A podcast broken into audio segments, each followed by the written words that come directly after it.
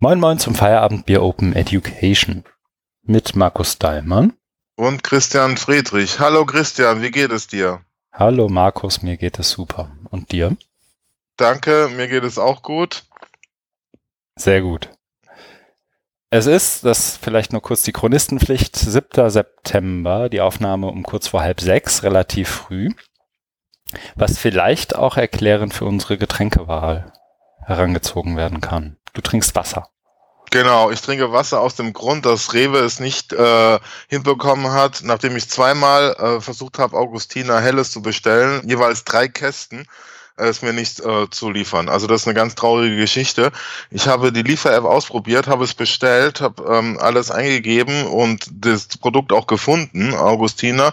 Da wurde mir der Lieferdatum bestätigt. Dann hatte ich nur noch eine SMS bekommen, ja, ist unterwegs, kommt dann und dann. Und morgens sitze ich dann so da, dann kriege ich eine E-Mail, ja, leider musste Ihre Bestellung storniert werden. Wurde wieder zurückgeräumt. Ja, was ist denn jetzt los? Rufe ich da an und die konnten sich auch überhaupt nicht erklären. Ja, anscheinend ist irgendwie äh, die ganze Tour ausgefallen. Äh, ja. Äh, Der haben, Fahrer sitzt irgendwo mit deinem Bier. Ja, was, nee, also es, also es hieß immer ausgeräumt. Da habe ich gedacht, ja, räumen die das erst ein und dann wieder raus. Ne? Und ja, aber sie haben dann auch gemerkt, ich habe was ganz Normales bestellt und können sich überhaupt nicht erklären. Dann haben sie mir fünf Euro Gutschein ähm, gegeben. Dann, das Fiese war ja noch, dann nachdem ich die E-Mail bekommen habe, dass es ausfällt, kriege ich nochmal eine SMS, dass meine Lieferung, und die geben ja dann immer genauere Zeitfenster an. Mhm. Da haben sie diesen ursprünglichen Liefertermin nochmal genommen und dann hat ein bisschen variiert um plus minus zehn Minuten und gemeint so, ihre Lieferung ist unterwegs, kommt dann und dann, obwohl es vorher schon per E-Mail storniert wurde. Das fand ich ziemlich unmöglich, ja.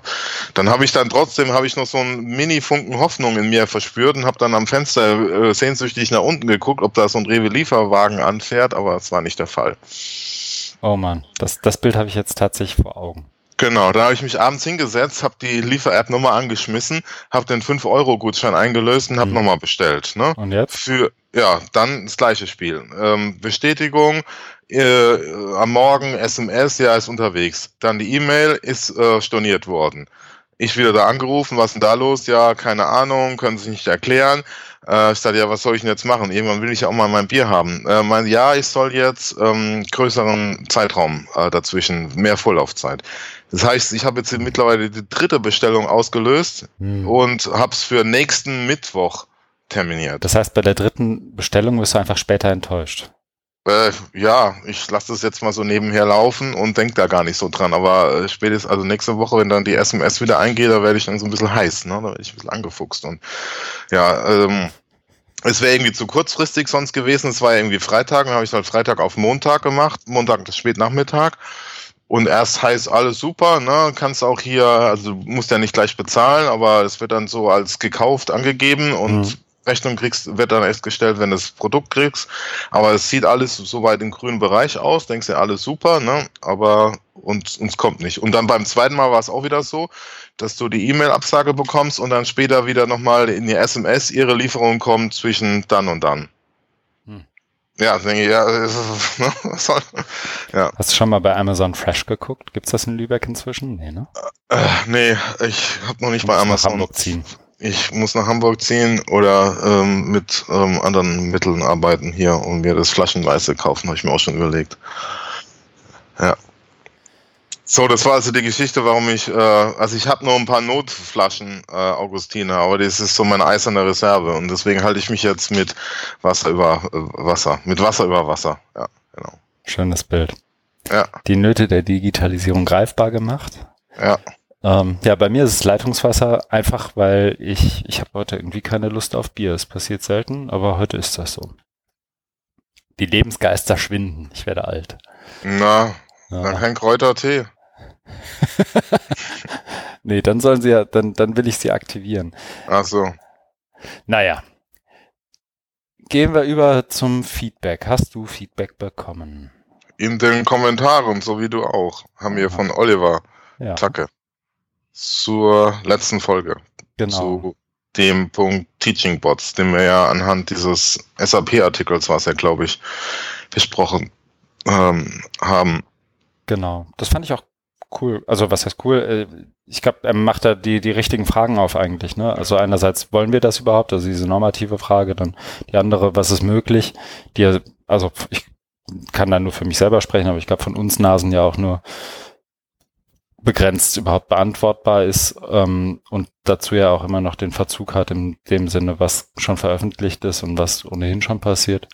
Mhm. Aber ganz, ganz viele Sachen, die er da aufmacht. Ich habe noch so den, den regulatorischen Rahmen irgendwie dazugefügt, ähm, wie das dann letztendlich angewendet wird. Also ich glaube, spannendes Thema. Ja, vielleicht habe ich ihn mit meiner letzten Antwort, habe ich das, habe ich vielleicht die Unterhaltung ein bisschen erschlagen. Ja. Das passiert mir ab und zu mal. So, Sollte dem so sein, pardon an dieser Stelle. Ah, der Oliver kann damit umgehen. Ja. Aber, äh, äh, aber ich finde es eh auch, auch äh, genau die richtigen äh, Fragen oder äh, das war ja hier so ein Statement. Also da ging es ja um dieses mit, mit Ablehnen und das hatten wir ja auch diskutiert. Das ist ja auch ein Thema, das mir am Herzen liegt, das Menschenbild, was da dahinter liegt oder mit, von dem man ausgeht, ne, was ja implizit äh, darunter liegt, aber selten explizit gemacht wird. Also nur, dass mal thematisiert wird, sondern da geht es ja immer um die Technik, um die Infrastruktur und uh, so wie in einem Artikel dann mit den verschiedenen Stufen und das klingt ja immer alles so wunderbar überzeugend, aber da fehlen halt, weil es eben auf der tieferen Ebene liegt, deswegen kriegt man das nicht so mit. Ne? Und da fehlen wahrscheinlich auch noch die Praxiserfahrungen, ne, wo man dann, wo man so ein Fall publik wird, wo jemand sich geweigert hat, ne, äh, diese Ratschläge anzunehmen. Ne. Das sind ja, das ist ja wie, ja, das ist alles sehr normativ und alles sehr direktiv. Ne. Du kriegst die Vorschläge serviert und äh, klar, Vorschläge könnte man auch ablehnen, aber das hat mittlerweile auch so ein, für mich zumindest, so ein, so eine Stärke äh, angenommen, dass es eben sehr direktiv wirkt. Ne? Vor allen Dingen, wenn dann die Stufen noch so aufeinander aufbauen. Dass, diese, dass dieser Widerstand da schwieriger wird. Ne? Einfach durch diese Kraft dann der Technik. Ja, weil du ja dich automatisch auch zum Außenseiter ein Stück weit deklarierst, ne? Und die mhm. dazu, also das ist halt einmal sozial spannend und auch für so ein soziales Gefüge wie, keine Ahnung, eine zehnte Klasse oder eine fünfte Klasse oder auch mhm. drittes mhm. Semester spannend, aber auch ähm, nochmal in dieser, dieser, in diese Machtverhältnisse halt auch interessant reinspielt nochmal, ne? So. Ja, ja. Aber naja. Ich habe mal einen Link zu den Kommentaren gesetzt. Wer sich da noch beteiligen möchte, wer sich ja auch interessiert, immer gerne. Ja, immer her damit. Dann Martina Emke hat sich mal wieder zu Wort gemeldet und gesagt, dass ihr die letzte Episode ganz gut gefallen hat. Die das einfach nur bei Twitter, da habe ich jetzt mal den Tweet verlinkt, einfach nur, weil wir das natürlich auch bei Twitter gut finden, wenn man sich zu uns meldet. Genau. Genau. Und ich habe noch, ich habe aber nicht gefragt, ob ich sie nennen darf. Ich meine, Martina und Oliver sind ja inzwischen dran gewöhnt, von uns nicht gefragt zu werden, einfach erwähnt zu werden. Ähm, noch Feedback bekommen, dass jetzt nach dem oh, JFMH, Junges Forum Medien- und Hochschulentwicklung. Ja, in Hamburg. Genau. Da hat sich auch jemand äh, von der Uni Hamburg jetzt äh, für unseren Podcast interessiert, hört jetzt auch fleißig wohl. Schöne also, Grüße. Du wurdest dort angesprochen auf der Veranstaltung. Nein, nein, nein. Also ja, aufgrund ich, deines, auf, also so aufgrund genau. deiner Berühmtheit wurdest du angesprochen. Genau. Bist du nicht der? Du klingst so wie der Podcast, den ich immer zum Einschlafen höre. Nein, hm. ähm, das war, hm, nein, das war einfach ähm, jemand, der, der, der auch an der Uni äh, in, in Hamburg arbeitet und dann kamen wir irgendwie ins Gespräch und dann habe ich nochmal den Podcast erwähnt, habe natürlich aktiv Werbung gemacht ähm, und ja, und sie meinte, das sei spannend gewesen. Sie ist witzigerweise eingestiegen in der Episode, in der wir den Text von Anja Wagner besprochen haben. Ah ja, das sind und ja viele eingestiegen. Auch, genau, und fand das dann auch das gleich war ja eine sehr populäre, sehr populäre Folge. Ja, anscheinend. Du hast jetzt so eine Verschwiegenheitserklärung unterschrieben, Nein. dass du den Namen nicht nennen darfst. Oder ich, der Name ist dir vergessen, aber ist auch nicht so normalerweise Spaß. Äh, normalerweise bei Leuten, die nicht so direkt mit mir im Kontakt stehen, nicht wissen, also so, ne? Frage ja. ich immer nach, darf ich das denn dann auch sagen? Darf ja, ich deinen Namen sagen? Ja. Und das habe ich noch nicht gemacht. Ich werde es aber nachholen bei nächster Gelegenheit. Also du und dann, die also wieder. Vermutlich, ja. Wir arbeiten ab und zu mal zusammen. So, oh. gelegentlich. Aha. Mhm. Ja, das ist doch gut. Mystisch, ne? Ja, finde ich auch. Da ja. ich drauf rum. Ja, aber schön, wenn es da noch einen Folgekommentar oder ja, Folgeinfo gibt. Genau, habe ich ja auch gesagt, sie soll mal kommentieren und dann ist Full Disclosure und so. Ah. So, was haben wir gemacht jenseits von Feedback? Äh, ich fange einfach mal an, weil es bei mir schnell geht. Ich habe viel so im Stillen für mich hingearbeitet und geschrieben und gemacht. Ich habe, oh, das steht hier noch gar nicht drin. Ähm, aber erstmal das, was drin steht. Ich habe Virtually Connecting gemacht letzte Woche. Also bis heute geht's eigentlich. Ähm, von der Alt Conference, Association for Learning and Technology, in England ja eine so der, so einer der Vereine, von dem ich mir wünschte, dass wir das ja auch hätten. Parallel findet ja, glaube ich, die GMW statt oder geht jetzt gerade los, aber da geht ja kein Mensch Mhm. hin. Mhm. Ähm, jedenfalls ähm, haben wir mit denen Virtually Connecting gemacht, unter anderem mit Bonnie Stewart und Sheila McNeil und, und vielen anderen, äh, vor allem Damen tatsächlich, die auch echt gut, also die Keynote von Bonnie Stewart kann ich extrem empfehlen. Mhm. Ähm, die anderen habe ich leider noch nicht gucken können und auch die Virtually Connecting Session, bei der ich dabei war und auch die von gestern Mhm. war, glaube ich, echt gut nochmal um für so einen Kontext. Da habe ich den Link mal gesetzt. Mhm. Und dann habe ich mich, und da muss ich gleich mal den Link raussuchen, äh, für einen und das, das äh, für einen DML-Workshop beworben. DML, die Konferenz, wo ich im, jetzt im Oktober bin in Irvine. Und zwar für den Workshop mit Justin Reich und ähm, Mimi Ito. Mhm. Du bist schon genommen worden. Ich bin schon genommen worden. Ich bin Ja, schon, Ich super. bin angenommen worden. Mhm. Ähm, ich bewerbe mich ja sonst relativ widerwillig darauf, ja. wenn jemand irgendwie mich 100 Dollar zahlen lässt, damit ich einen Eintages-Workshop inklusive Lunch kriege. Aber in dem Fall habe ich es dann mal gemacht, weil man muss da tatsächlich 500 bis 1500 Worte einreichen, warum man denn da jetzt überhaupt hin will. Mhm. Muss ich gerade mal gucken, ob ich den Link finde. Zu deiner Bewerbung. Genau, ja, zu meiner Bewerbung, die wird eh online gestellt irgendwann. Ah. Das war direkt Voraussetzung, dass man das überhaupt darf. Ähm, aber vor allem Link zu dem Workshop, falls das dich interessiert, Ja. dann hast du da auch direkt einen Link. Ähm, der Workshop heißt From Good Intentions to Real Outcomes, Equity by Design in Learning Technologies. Und Mhm. ich glaube, das ist, könnte, Sechs Stunden. ja, der geht, der geht lang und wir sollen tatsächlich auch richtig arbeiten. Ich plane jetzt schon so vorsichtig an, an dem Tag an auch ähm, eine Virtually Connecting Session von da aus zu machen. Weil ich ja zwei Monate später praktisch in Berlin stehe und einen Workshop zu einem ähnlichen Thema zusammen mit Mahabali und Hoda Mustafa gebe. Bei der Online-Educa. Educa, bist, du da, genau. bist du da auch wieder? Wie, wie finanzierst du das alles? Das ist doch immer sackteuer. Also Online-Educa zumindest. Also wenn du was machst, dann kostet nur noch die Hälfte. Ja. ja, die Hälfte von, von 1000, oder? genau, das sind tatsächlich irgendwie, ich glaube, 470 Euro. Online-Educa würde ich auch nicht, also würde ich wirklich nicht machen, wenn sich nicht die Gelegenheit ergeben hätte, ähm, diesen Workshop zu geben mit den beiden. Ähm, ich habe auch, also wirklich, ich habe lange gezögert, ob ich es nochmal mache, weil ich mich auch das letzte Mal nach der Online-Educa nicht über die Konferenz selber geärgert habe. Das war schon hier und da ganz interessant. Aber auch über die Art und Weise, wie sie dann organisiert ist und wie das so gerade in Bezug auf Offenheit abläuft. Ähm, aber ich glaube, genau das ist der Grund, warum ich jetzt wieder da bin und genau mit dem Thema jetzt eben da auch ankomme. Und jetzt zum Beispiel dann auch durchgesetzt habe, zusammen mit Maha und Hoda, dass wir ähm, auch virtuell präsentieren durften. Das durften wir letztes Jahr noch nicht. Das heißt, normalerweise ist Policy der Online-Educa ganz strikt, ähm, wer nicht on-site ist und wer nicht den vollen, den, den vollen Referentenfee zahlt, darf auch nicht irgendwie präsentieren. Und ich musste letztes Jahr, wurde ich noch na, gebeten, ich habe es nicht gemacht, aber ich wurde gebeten, die Namen derjenigen, die virtuell beteiligt sind, rauszunehmen und Links rauszunehmen und so, so wirklich Mhm. auf, auf granularer Ebene mein, mein Dings zu ändern, mein, mein Abstract. Mhm. Ähm, und diesmal sind wir schon so weit, dass die uns sogar fragen, ob ihr Wi-Fi denn gut genug ist, um Maha dazu zu holen aus Kairo. Mhm.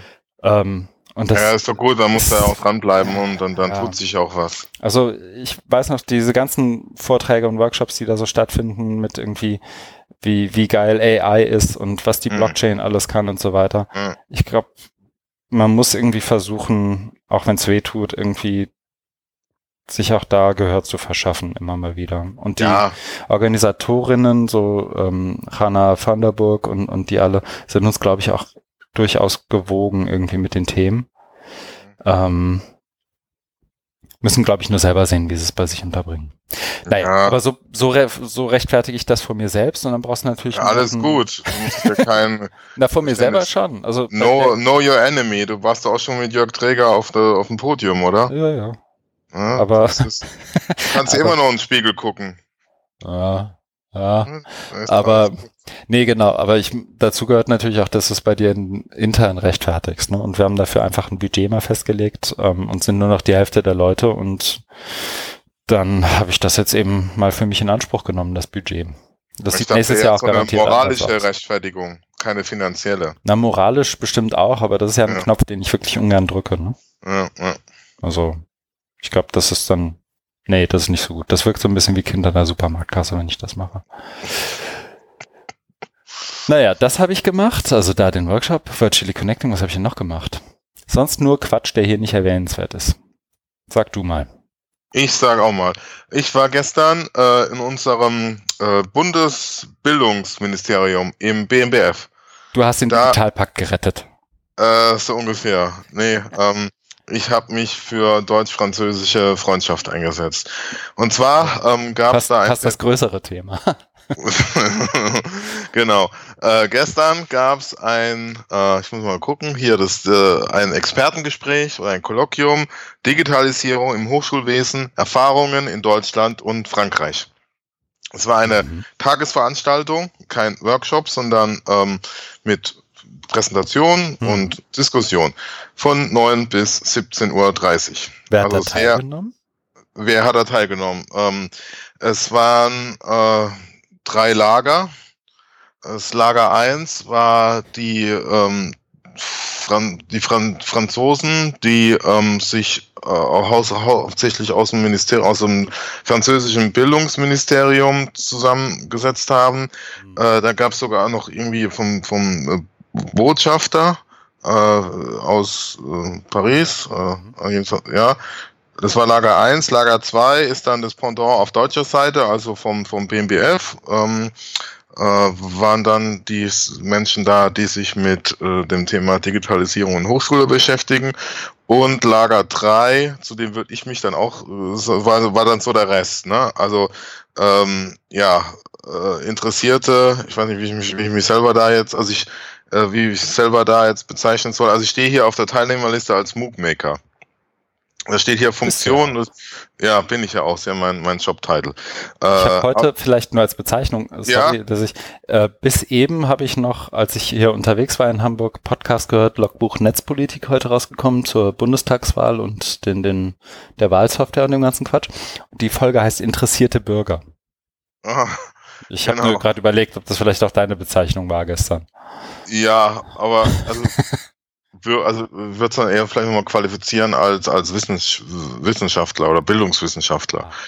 Und äh, zu dem und da, waren auch ähm, ähm, von von ähm, also von Hochschulen waren Menschen da äh, Montpellier äh, Deutsch äh, da gibt auch diese deutsch-französische Hochschule und Jöran ähm, war auch da als OER Experte mhm. genau und ähm, äh, spannend war, ähm, wie, also dass es ähm, verschiedene Ziele und verschiedene Agenten, also äh, was heißt es Agendas? Also es gab die offizielle Agenda, äh, eben digital, also Digitalisierung Hochschulwesen, Erfahrungsaustausch. Dann gibt's aber eine, eine Hidden Agenda oder eine, eine implizite Agenda, die heißt, wir wollen, also wir wäre dann die deutsche Bildungspolitik, wir wollen äh, von den Franzosen lernen, wie wir eine nationale MOOC-Plattform machen.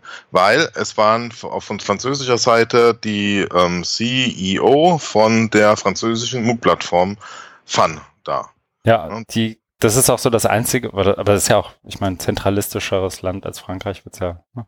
Ähm, ist auch genau. das einzige, was ich äh, kenne, ist tatsächlich dieses Fun oder ja, ja Fun spricht man es ja aus. Ähm, genau. Genau, und ich habe gerade nochmal einfach aus, aus Spaß, wenn du gesprochen hast, in die Liste der Unis geguckt. Da ist ja auch wirklich ein ganzer Haufen von französischen Universitäten und Hochschulen irgendwie dabei. Ne? Aber ich habe gesehen, das nur ganz blöd als Einwand, vielleicht haben die dazu ja was gesagt, einfach aus Interesse. Die bieten das ja auch ähm, Foreign Universities an, ne? Also ausländischen Hochschulen, Universitäten. Ja, ja. Ich habe aber in der Liste keine gesehen. Oder ist da irgendwas französischsprachige Schweiz und ich habe es einfach übersehen? Haben die dazu was gesagt? Äh, nur am Rande. Also die haben dann gesagt, wir können, also weil es dann irgendwann um mhm. Kooperation mhm. ging, was können wir jetzt machen, haben sie gesagt, mhm. ja, ihr könnt ja Fun beitreten, ne? Ja. also Deutsche, ne? Das, das, das, genau. Aber nee, das war jetzt nicht so ein Thema. Äh, sondern die haben das vorgestellt und äh, du hast ja eben schon angesprochen, also wegen äh, Zentralismus, also vollkommen andere Struktur des Bildungssystems, deswegen ist es immer schwierig da zu vergleichen, aber trotzdem, also was die gemacht haben 2013, als so ähm, der MOOC-Hype ähm, rund äh, haben die ähm, so eine Open edX Installation genommen und haben sich dazu noch ein Team geholt von Experten, äh, Software, Programmierung, User Interface und so weiter. Ne? Was brauchst und haben das halt konsequent ähm, durchge ja. Durchgezogen und einfach aufgesetzt, 2013. Ne? Und äh, dass alle Daten dann in Frankreich gehostet sind und so weiter.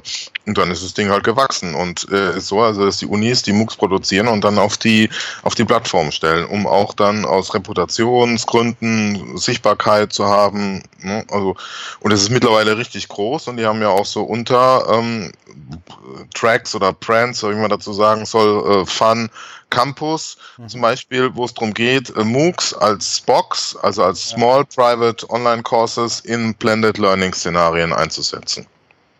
Das läuft und es gibt dann auch noch was so für Weiterbildung, so, so ähm, Lifelong Learning, gibt es auch noch so einen Track. Also es ist schon konsequent und, und professionell, professionell gemacht und auch mit natürlicher Zertifizierung und, und ECDS, Punkte an, an äh, Rechnung, gegenseitig Anerkennung, das haben, das haben die auch alles. Also da sind die natürlich viel, viel weiter als wir in Deutschland, ne?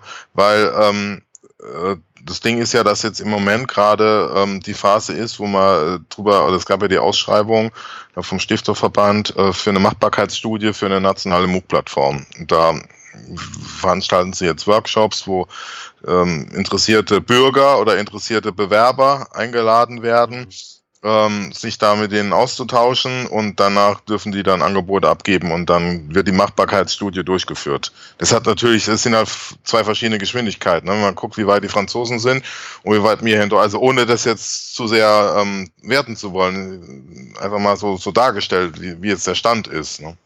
Genau. Also so, ich habe jetzt mal losgelöst davon, was ich davon halte. Ich habe nur gerade mal so die Liste noch ein bisschen durchgeguckt. Ähm, Belgien, Tunesien, Schweiz ist auch schon dabei. Ne? Also alles so französischsprachig.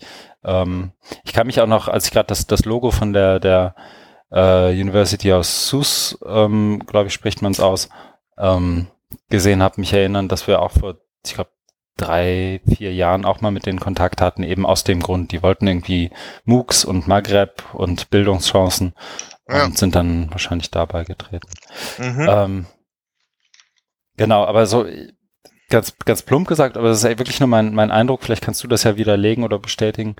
Ähm, diese Machbarkeitsstudie habe ich eigentlich als empfunden als, wie soll ich sagen, nicht ganz neutral, sondern eher als, gebt uns doch mal bitte einen Grund, das zu machen.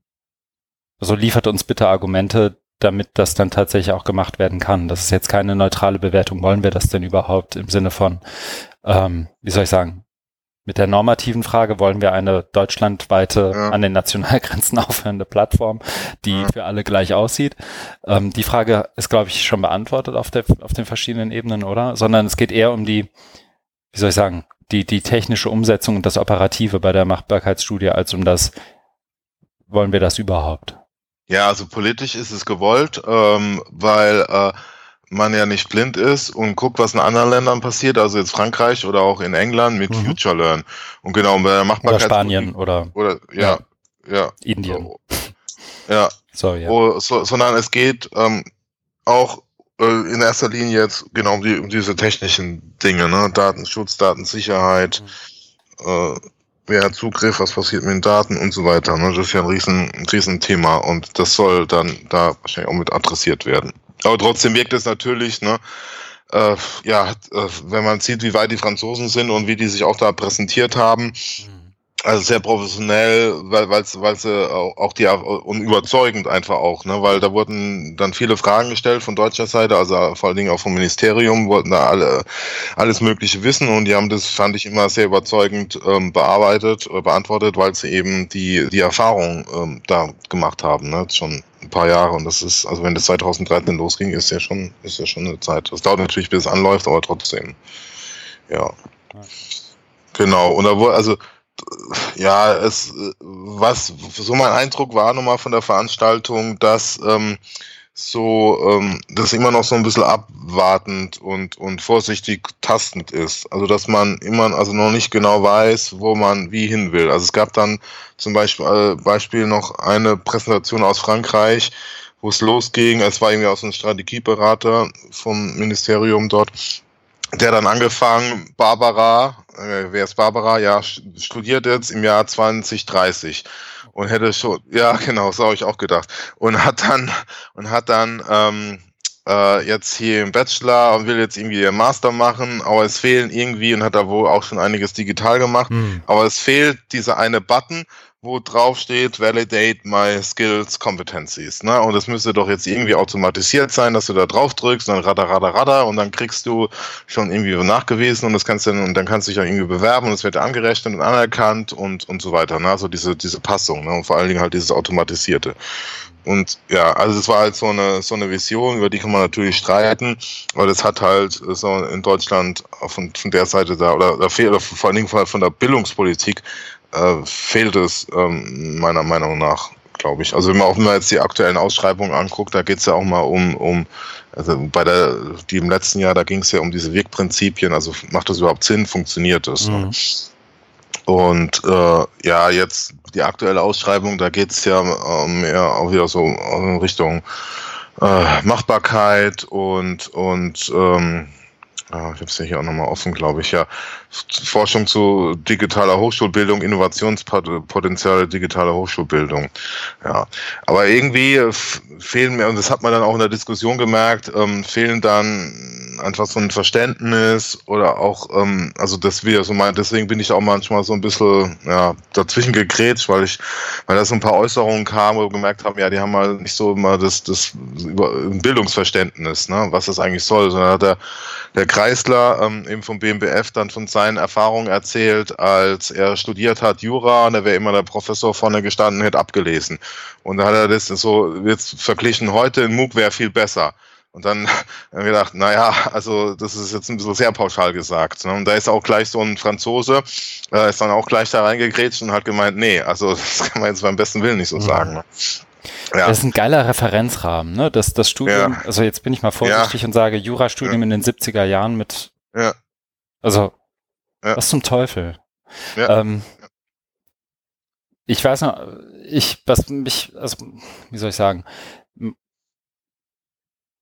vor, ich glaube, das ist noch gar nicht so lange her, irgendwie vor der Sommerpause, ne? Irgendwann äh, der, der Beitrag zur OER Cloud von Richard Heinen und Jöran.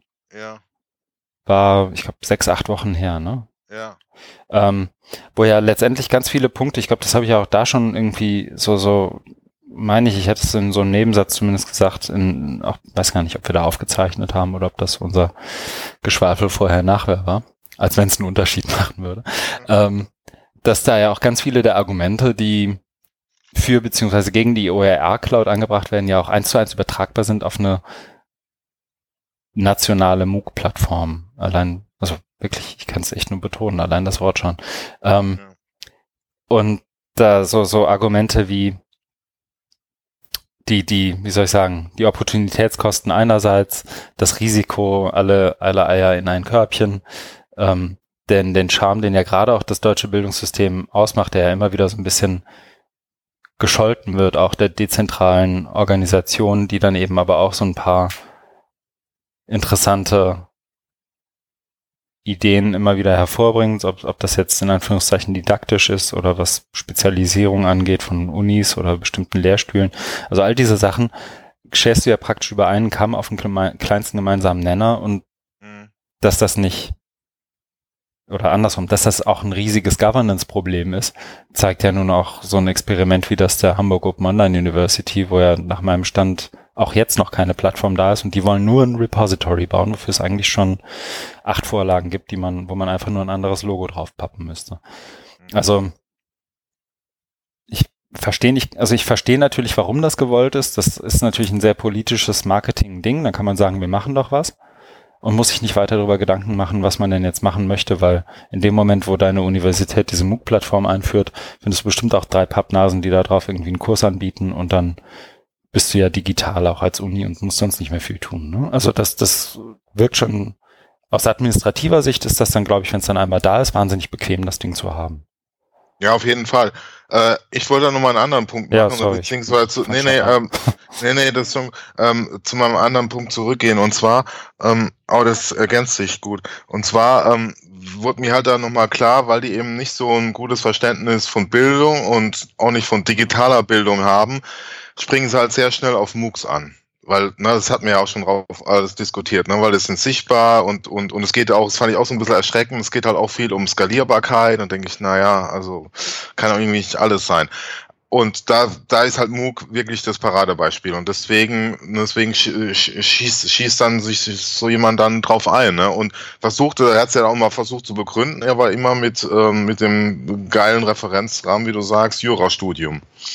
Äh, und ja, und dazu ne, noch also, also so, ich bin jetzt echt, sorry, dass ich abgrätsche, ja. aber ich bin jetzt echt kein Experte, was irgendwie das Jurastudium und die Entwicklung über die letzten 30 Jahre, aber ich unterstelle dem Kreisler jetzt mal ja. ein Alter, wie alt, sagen wir mal? Mitte 50. Genau, dann hat er vor 30 Jahren aufgehört zu studieren. Ja. So, also Anfang, Mitte der 80er sah das doch hoffentlich ja. anders aus als heute. Ja, also, also ich weiß, Juristen sind, also viel konservativer wird's nach meinem Verständnis, glaube ich, nicht. Nee, trotzdem, nee. auch da wird sich ja irgendwas tun. Ne? Also ja. Und man hat da ja auch eingeredet, ne? Also von, mhm. von verschiedenen Seiten, ne? dass, mhm. dass, dass das wohl nicht repräsentativ ist. Er hat dann so ein bisschen eingelenkt und gemeint, ja, ja, das ist, war damals so eine Ausnahme, aber ich glaube, tief in ihm sitzt es halt immer noch drin, diese Folge. Und das prägt dich ja einfach, ne? Und das Fatale ist ja dann, wenn es, so wie du auch sagst, mit, mit Administration, wenn es dann so in diesen, und das war halt auch gestern mein Eindruck, es geht halt immer nur um diese Verwaltung von Bildung. Ne? Da setzen sich halt irgendwelche Experten, ich gehöre da irgendwie auch dazu anscheinend, setzen sich zusammen und diskutieren über die Zukunft der Hochschulen im digitalen Zeitalter. Und irgendwie denke ich, also, also Allein. Ich, also ich freue mich ja schon dabei zu sein und und ist ja auch interessant, aber irgendwie fühlt sich das nicht so ganz richtig an, ne, wenn man wenn man wenn man ne, dann sieht, was für Konsequenzen und dann geht's um um um Millionen oder Milliarden, die dann in irgendwelche Förderprogramme ja, gekostet werden. Aber um die Bildung von Millionen von Menschen. Ne? Ja eben, wenn du siehst, wenn du wenn du das dann ganz und das fand ich ja dann so ein bisschen erschreckend, wenn du das dann runterbrichst, was dann für ein Bildungsverständnis äh, da ist und das ist eben äh, also entspricht gar keinem Bildungsverständnis, würde ich jetzt mal sagen, sondern da geht es eben um, äh, hieß es dann auch, ja, wir müssen jetzt heute, äh, heutzutage einfach ein schönes Angebot machen. Es geht um User, User Experience, Usability und so weiter. Ne? Also alles so auf der auf der äh, Frontend-Ebene, ne? Hochglanz und äh, responsive und mobile first und so weiter. Ne? Mhm. Was ja auch alles nicht, genau. Ist alles, ist alles. Genau, aber es sind letztendlich Fußnoten. Super. Ja. Sind, das gehört dazu und äh, keiner will furchtbare Webseiten haben. Ich, ich auch nicht. Aber ich hätte doch gern bitte mal, dass wir auseinandersetzt, wie wollen wir lehren und lernen im digitalen Zeitalter? Und das kann einfach nicht bei MOOC. Vor allen Dingen MOOC ist ja einfach nur so ein, so ein Riesenbegriff, da gibt's ja ganz viele Unterschattierungen, ne? die wurden natürlich auch nicht diskutiert. Ne? Aber das, das, also diese Vielfalt, die es da auch gibt, wo im MOOC-Bereich oder im anderen Digitalbereich, dass man die mal auch thematisiert und da vor allem auch mal ein Verständnis, wie, wie sollen das, das Lernen denn aussehen? Was haben wir da für Werte? Was für ein Menschenbild und so weiter? All, all diese Fragen, aber die spielen da gar keine Rolle. Ne? Also ich habe es ja versucht, bin da ab und zu mal reingekrätscht. Ich wurde dann so in die Traditionalisten-Ecke abgeschoben. Ne? Also das passiert ja immer, wenn man so fragt. Fragen stellt. Ne? Ja, hier, ich würde ja, ich würde ja, also man hat dann später immer so auf meine Punkte zurückgegriffen und hat dann mich angeguckt mhm. und mich angesprochen. Und dann hieß es ja, ich würde ja das alte, verkommene Bildungsideal verteidigen. Ja, das ist ja auch Leute, die so argumentieren, das habe ich jetzt auch schon an mehreren Stellen, sowohl im Podcast als auch sonst überall gesagt, disqualifizieren sich ja schon fast für eine Diskussion. Ne? Das ist das eine und andererseits muss er ja mit ihnen reden, weil sie dann irgendwie was entscheiden. Ähm, was ich aber auch, um jetzt, wie soll ich sagen, vielleicht ganz gut, dass ich kein Bier getrunken habe bisher, aber so allein schon die, die Art und Weise, wie so ein Treffen dann auch zustande kommt. Ne? Also ich habe jetzt vor drei Tagen, habe ich mich irgendwie noch gefreut, dass ich einen Podcast über E-Government höre, in dem Saskia Esken tatsächlich empfehlenswert, weil auch viel zu, zu Digitalisierung, Bildung und so weiter, also konnte vielleicht sogar hier gleich in die Liste noch rein, ähm, gesprochen wird und das halt die, die beiden Moderatoren oder Hosts von dem Podcast sind jetzt nicht sonderlich kontrovers umgegangen mit Saskia Esken, aber muss ja auch nicht immer. Ähm, aber die haben unter anderem darüber gesprochen, welche Möglichkeiten es gibt, auch im digitalen Raum mal über, wie soll ich sagen, Willensbildung und also politische Willensbildung nachzudenken, ähm, so so die klassischen Piratenthemen schon fast, ne? Also so wie wie kommen irgendwie Meinungen zustande, wie kommen Mehrheiten zustande, wie äh, funktionieren auch Beteiligungsprozesse, was ist Open Government, was ist E-Government, ähm, und jetzt geht es um ein Thema wie Digitalisierung. Und da sitzen irgendwo, wenn ich dich jetzt nicht persönlich kennen würde, würde ich das ja gar nicht mitkriegen. Irgendwo in so einem äh, vermieften Hinterzimmer ein paar Franzosen und ein paar Deutsche, die dann auch irgendwie eklektisch ausgesucht sind. Jetzt, also nichts gegen die Runde, aber Nein, so, ne?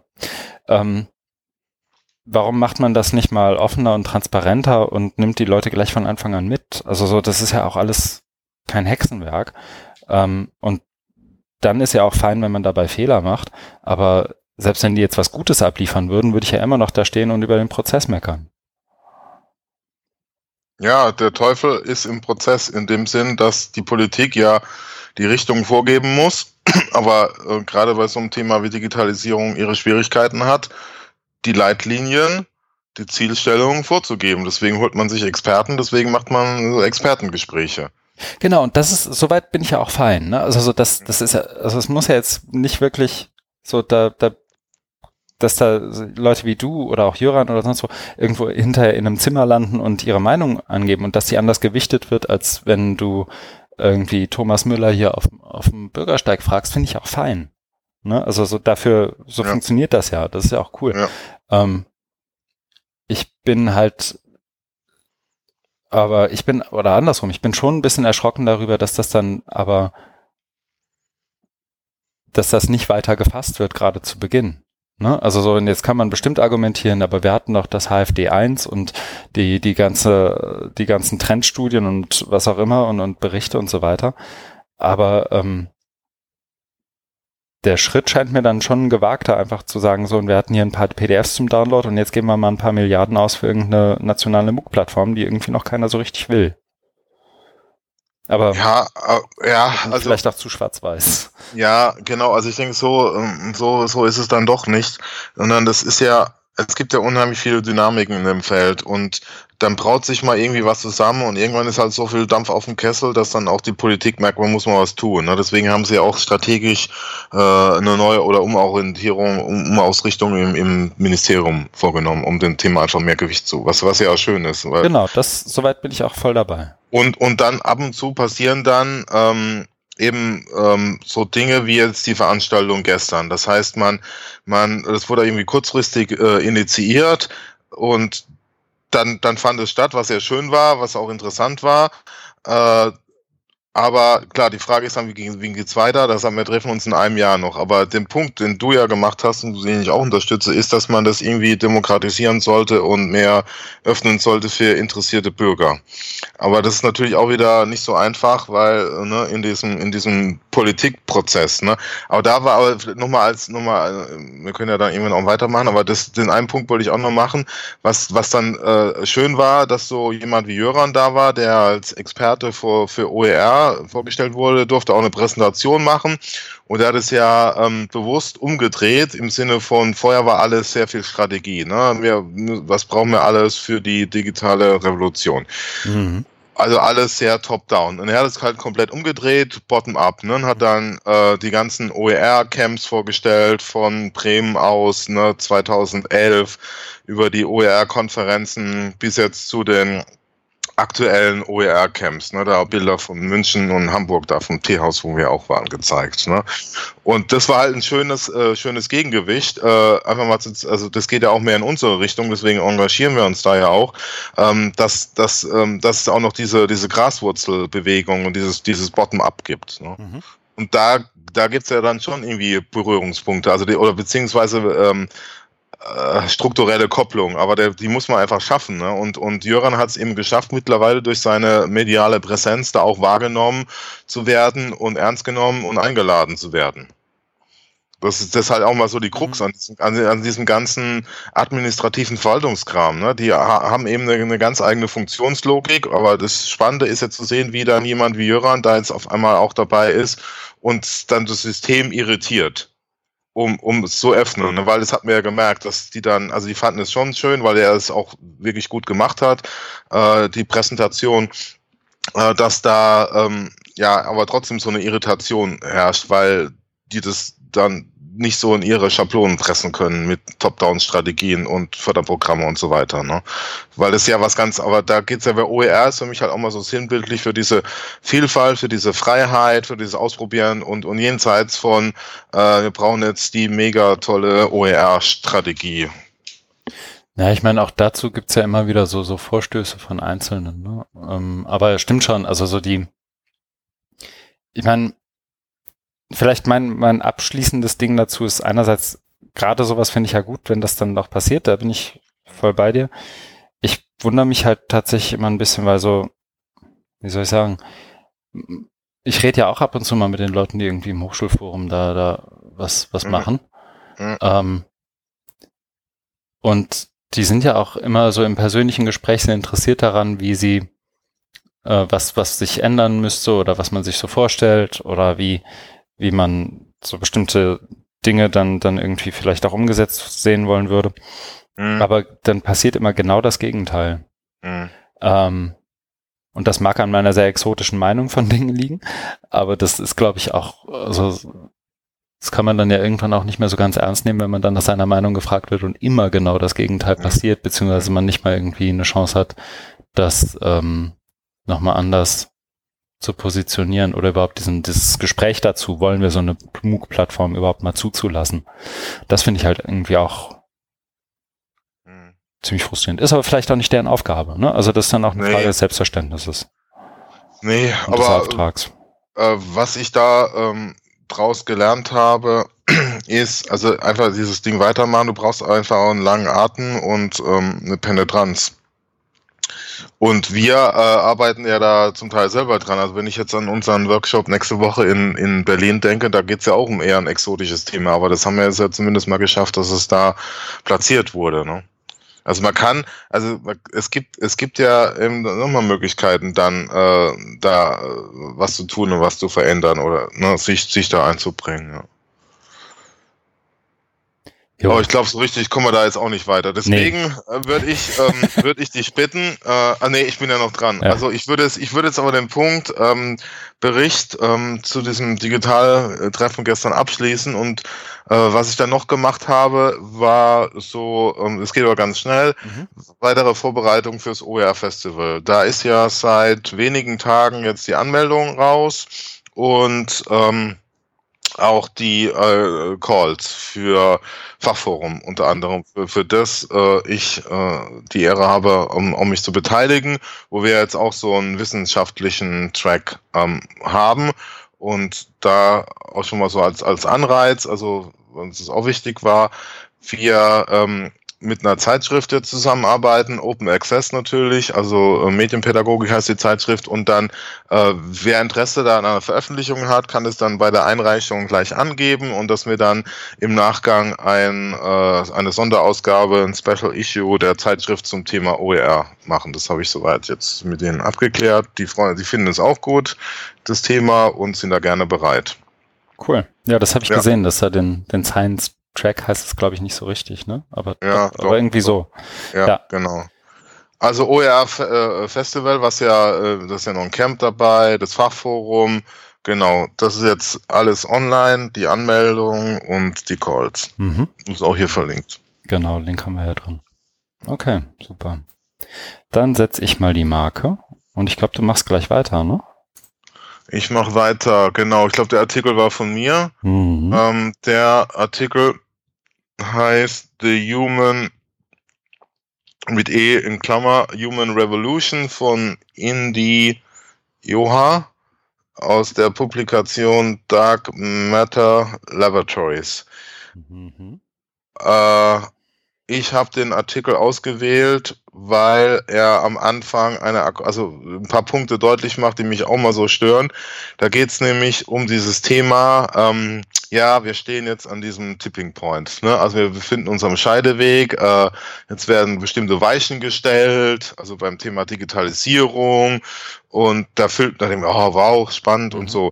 Aber ähm, wenn man genauer, und das macht er hier am Anfang, guckt, äh, um was, also was liegt dahinter, warum oder wer, wer profitiert davon oder wer, wer hat da das Ruder an der Hand und so weiter. Also, und da geht's eben darum, ähm, profitieren da einige wenige davon und da kommt man natürlich sehr schnell auf Silicon Valley, wie der sehr beliebte Elon Musk oder Zuckerberg und ne, die, also die, das ist ja immer silbindlich und das sind ja wirklich immer eine wenigen, ne, die da ähm, sehr stark glorifiziert werden und dann zu, ähm, ich habe die mal genannt, glaube ich, im Vortrag von mir, digitale Regierungssprecher oder sowas. Ne? Also für oder oder oder für die Maschinen einfach so so wie es wie halt so ein Regierungssprecher ist, aber die vertreten jetzt, so habe ich ja manchmal den Eindruck, die Interessen der Maschinen. Und genau, glaube ich, da geht es im Artikel auch, dass er sagt, okay, das ist das eine, aber warum macht man nicht einfach, warum versuchen wir nicht alle irgendwie? Ne? Also was wir eben auch gerade hatten bei meinem Referat zum Digitalgipfel gestern, mhm. warum versuchen wir nicht mehr Menschen davon ähm, äh, in, in äh, zu, dass, dass mehr Menschen davon profitieren können. Und deswegen versucht er dann, also hinten raus wird es schon ein bisschen dünn oder, oder was heißt dünn oder äh, manchmal ein bisschen, bisschen schwierig, äh, weil es auch äh, finde ich ökonomisch, aber äh, der Punkt, den ich machen wollte, ist, äh, man kann natürlich auch sagen, alle Menschen oder mehr Menschen müssen davon profitieren und das hätte man jetzt eben die Möglichkeit und dann, das ist auch so ein bisschen schwammig dann immer mit diesem Unlocking our full capacities as humans and citizens. Ne? Also äh, klingt natürlich auch mal so mechanistisch, ne? dieses Unlocking, ne? da wird dann irgendwas aufgemacht und dann ja. kommen und dann Full Capacity ist natürlich auch sehr stark ökonomisch ne? geprägt. Aber trotzdem fand ich es gut, äh, dass, dass man das nochmal so stark gemacht hat. Ne? Also diese Unterscheidung, dass es einmal eben diese, diese Silicon Valley Singularity äh, geht äh, oder vierte industrielle Revolution, was ja bei uns auch mal angekommen, ne? wenn ich da denke an so Programme wie Curriculum 4.0, Bildung mhm. 4.0, Arbeit 4.0. Ne? Das, das ist ja, das trieft ja voll Silicon Valley Gedanken. Und da, wenn man da mal genauer hinguckt, dann finde ich wirklich, da profitieren immer einige oder man, man, man versucht die, die ähm, äh, zu idealisieren, versucht ihn hinterher zu rennen und so weiter. Und da, ähm, also wie genau dann die Umsetzung ist von dieser Human Revolution, also das hat er dann so ein paar, paar Bausteine drin. Das brauchen wir jetzt, glaube ich, im Detail, also da bin ich, weiß Gott, kein Experte für irgendwelche ähm, Wirtschaftsfragen. Das ist nicht mein, mein Steckenpferd. Mhm sondern mir ging es darum, einfach nur mal zu, zu sagen, ähm, wir könnten also diese auch, ähm, also diese, diese äh, eine Ausrichtung, dass die nicht alternativ ist. Ne? Das hat natürlich auch mal viel, viel mit Neoliberalismus zu tun. Ne? There is no alternative. Äh, dass es da auch noch Gegenbewegung, Gegenentwicklung gibt. Und da müssen wir natürlich jetzt drauf, dra drauf ansetzen und, und äh, gucken, was man da, was da machen kann. Aber ich fand es trotzdem irgendwie wohltuend, dass da jemand nochmal das auch mal so ausgeführt hat und gesagt hat, äh, nee, das ist nur eine, eine Lesart oder eine Möglichkeit, mhm. jetzt damit umzugehen, also mit diesen ganzen Revolutionsmetaphern, aber da gibt es auch noch was anderes. Ja, mhm. soweit. Ja, ich habe, während du gesprochen hast, so zugehört natürlich, aber auch so ein bisschen durchgeguckt, was die letztendlich vorschlagen und auch, auch, also wie du es ja auch schon sagst, es ist ja schon sehr, wie soll ich sagen, Ökonomie getrieben, der Artikel, ne? Also so die, die Revolution und so wollen wir wirklich, also die eine der Fragen ist ja, ob wir wirklich dafür, also mit der der Artikel anfängt, ähm, planen wir für eine Zukunft, in der der, der Everyday Human, also so eine Art Alltagsmensch, Lieschen Müller, ähm, nur noch Totholz ist, also so totes ja, Gericht genau, letztendlich, genau, oder ähm, ja. ist das, ähm, oder wollen wir doch was anderes? Und dann kommt es eben weiter später mit der, der Unlocking the Full Capacity, was du ja auch zu Recht sagst, so, so richtig wissen, was das jetzt heißt, wissen wir nicht. Und dann geht ja, geht's ja später nochmal um zwei Transformationen. Ne? Also es geht ja, die eine Transformation ist ja dann sozusagen die Transformation der, der Economy, also der, der Wirtschaft. Ja. Ähm, Open Source Automation ist dann eins der, der Schlagworte und aber eben dann auch als fünfter Punkt das, das Banken- und Geldsystem. Also das ist schon relativ radikal, wo ich dann so ein bisschen ich tu mich, oder das ging dir wahrscheinlich dann noch bei den Lösungsvorschlägen später so, ähm, hatte so ein bisschen Schwierigkeiten damit, was denn damit jetzt tatsächlich gemeint ist, jetzt gerade ja. so beim Überfliegen. Ne? Also was, ja. was heißt es, wenn man davon spricht? Ah, Sekunde, jetzt habe ich es natürlich wieder verloren. Dun, dun, dun, ich kann ja mal über. Na, warte, ja. Ich hab's, glaube ich, gleich. So, ähm, die, Ra genau, da wird von der radikalen, und radikal kommt in dem, also der Wortstamm von radical kommt sechsmal in dem Ding vor, ähm, und ist relativ kurz eigentlich. Radically evolve the dark matter of our society to enable this human-centric, decentralized, distributed and democratic future.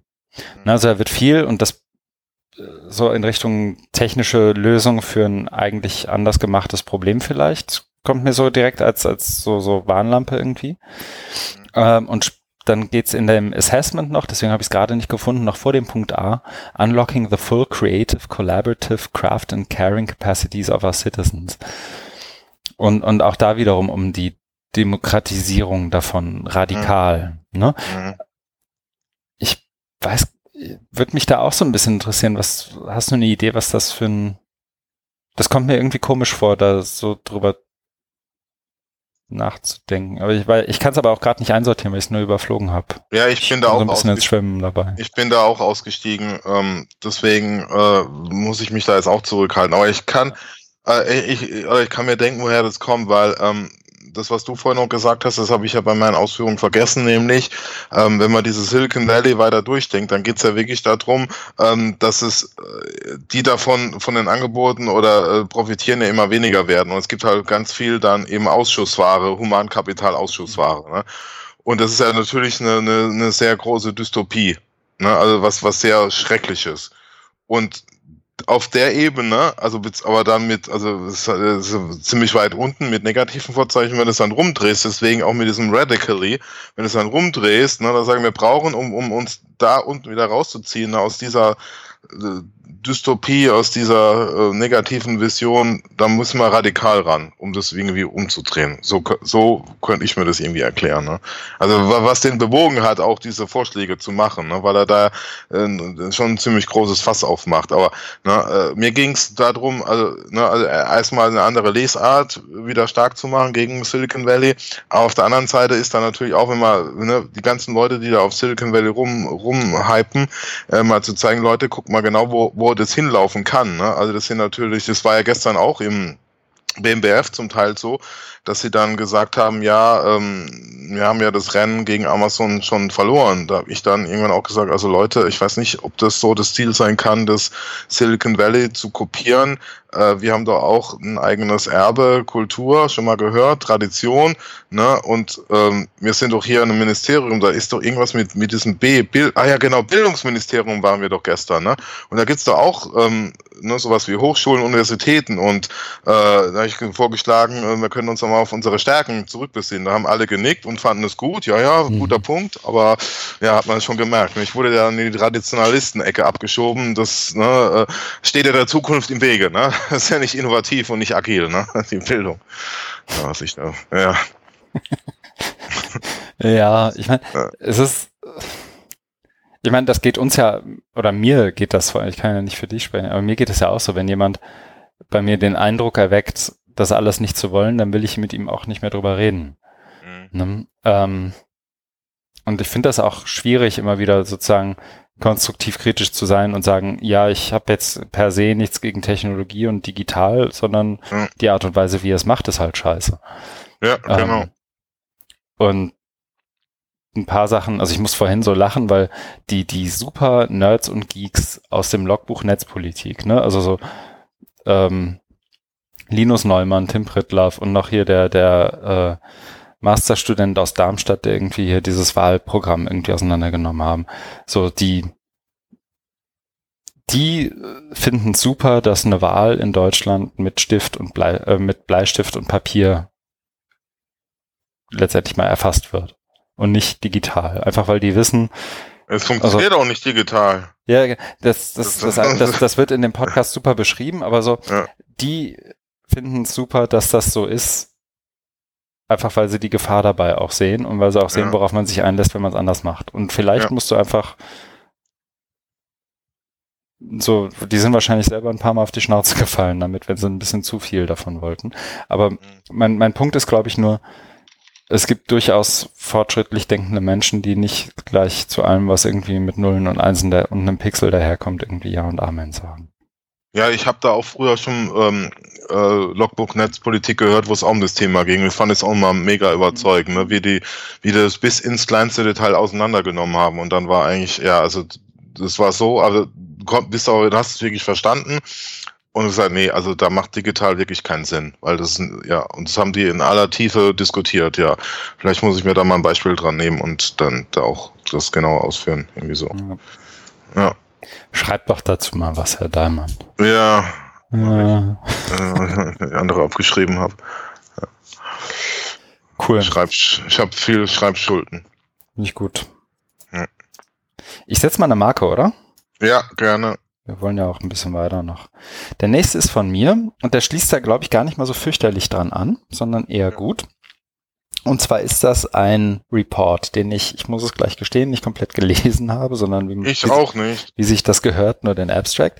Der heißt Back to the Future, Doppelpunkt The Decentralized Web, a report by the Digital Currency Initiative and the Center for Civic Media. Ähm, genauer vor allem verfasst von Chelsea Barabas, Neha Narula und Ethan Zuckerman.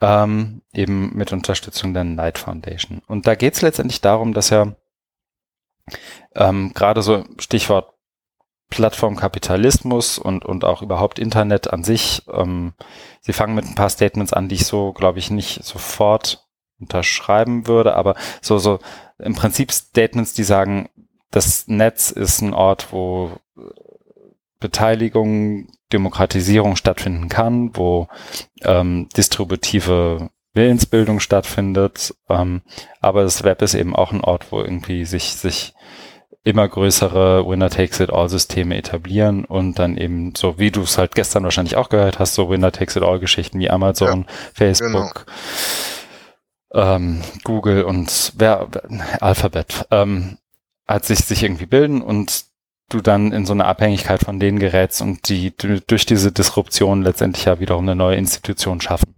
Ne? Also so, das ist ja auch so, ich glaube, hast du den Punkt nicht mit Foucault und so? Ja, ne? Ja. Aber wie dem auch sei, ähm, das ist sozusagen der Ausgangspunkt und dann sagen sie, gehen sie im zweiten Schritt darauf ein, und ähm, so in den letzten ein, zwei, drei Jahren, und das ist ja jetzt auch was, was sich so eigentlich nicht nur die letzten ein, zwei, drei Jahre, aber jetzt nochmal so mit Mastodon, vielleicht nochmal mit so einem kleinen Welle irgendwie ähm, umge oder was, was da oft als Lösung präsentiert wird, ist ja diese Entwicklung von dezentralen, und sie nennen es Decentralized Publishing Projects. Das heißt, ähm, eben genau diesen Federated Systems, wie es jetzt zum Beispiel bei Mastodon äh, der Fall ist, wo du dir theoretisch den Open Source Code auf deinen eigenen Server schmeißen kannst und das entweder sozusagen federated und verknüpft hast mit ganz vielen anderen Mastodon-Instanzen oder es eben selber auf deinem Server laufen lässt und nur für dich als internes Kommunikationstool nutzt. Ähm, also ein dezentrales Web letztendlich aufbaust. Und das, die gucken sich 1, 2, 3, 4, 5, 6, 8 dieser äh, Decentralized Publishing Projects an, von Diaspora über Freedombox, Blockstack, ähm, Mastodon und ein paar andere ähm, genauer an und analysieren die in Bezug auf User and Developer Adoption, Sicherheit, ähm, Geschäftsmodelle und all das weitere und kommen unter anderem schon im Abstract, daher kann ich das jetzt auch sozusagen direkt zum Besten geben, auch da zu dem Schluss, dass sich ja ähm, selbst in diesen dezentralen Systemen wiederum diese Tendenz da ist, dass es äh, in Richtung eines einer großen bestimmenden Entität geht. Ne? Also da ist Bitcoin, glaube ich, auch gar kein schlechtes Beispiel, weil es da ja sozusagen, ich weiß, ist, glaube ich, nicht zitierfähig, aber da gibt es irgendwie ein paar Chinesen, die, denen gehört irgendwie ein Drittel aller Bitcoins und wenn die irgendwie irgendwo auf den Knopf drücken, so ganz plump gesagt, dann ist das System irgendwie im Eimer. Also, dass du auch da in so Abhängigkeiten geraten kannst, eben weil das so dezentral ist und weil ähm, es nicht weiter reguliert ist an ganz, ganz vielen Gegenden auch. Und das fand ich irgendwie spannend und habe überlegt, was so Rückschlüsse auf, wie soll ich sagen, auch so in dem Bildungsbereich und, und so weiter irgendwie sein könnten. Ich bin da aber noch nicht fertig mit Nachdenken, wollte es aber trotzdem schon mal hier in die Show Notes hauen.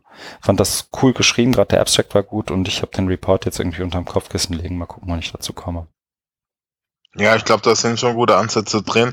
Ähm, äh, Gerade so dieses äh, übergeordnete Stichwort Decentralized Web. Ne? Und, und ich glaube, was wir bräuchten, ist also auch diese Info. Ne? Also, dass man vielleicht mal so einen Report auf Deutsch verfasst oder, oder auch auf, auf die deutsche Situation. Ne? Also zu zeigen, es gibt nicht nur Moodle und, und ähm, ja gut, Moodle ist, ähm, Moodle ist ja auch, kannst auch jetzt, aber es gibt halt nicht nur diese, diese ähm, äh, großen äh, Tools, Werkzeuge, die alle nutzen, sondern du kannst ja da auch, gibt, gibt ja eine, gibt eine riesen Vielfalt. Ne? Und da braucht man einfach Aufklärungsarbeit, indem man, so wie die es da machen, mal, mal aufschreiben, dann aber eben auf, auf Bildung bezogen, ne? Und dann gleich irgendwie mit, mit Szenarien verknüpfen. Ne? Also ähnlich was wie er auch alles gemacht hat oder was wir jetzt nächste Woche machen wollen mit dem Workshop, so Domains of One's Own, ne?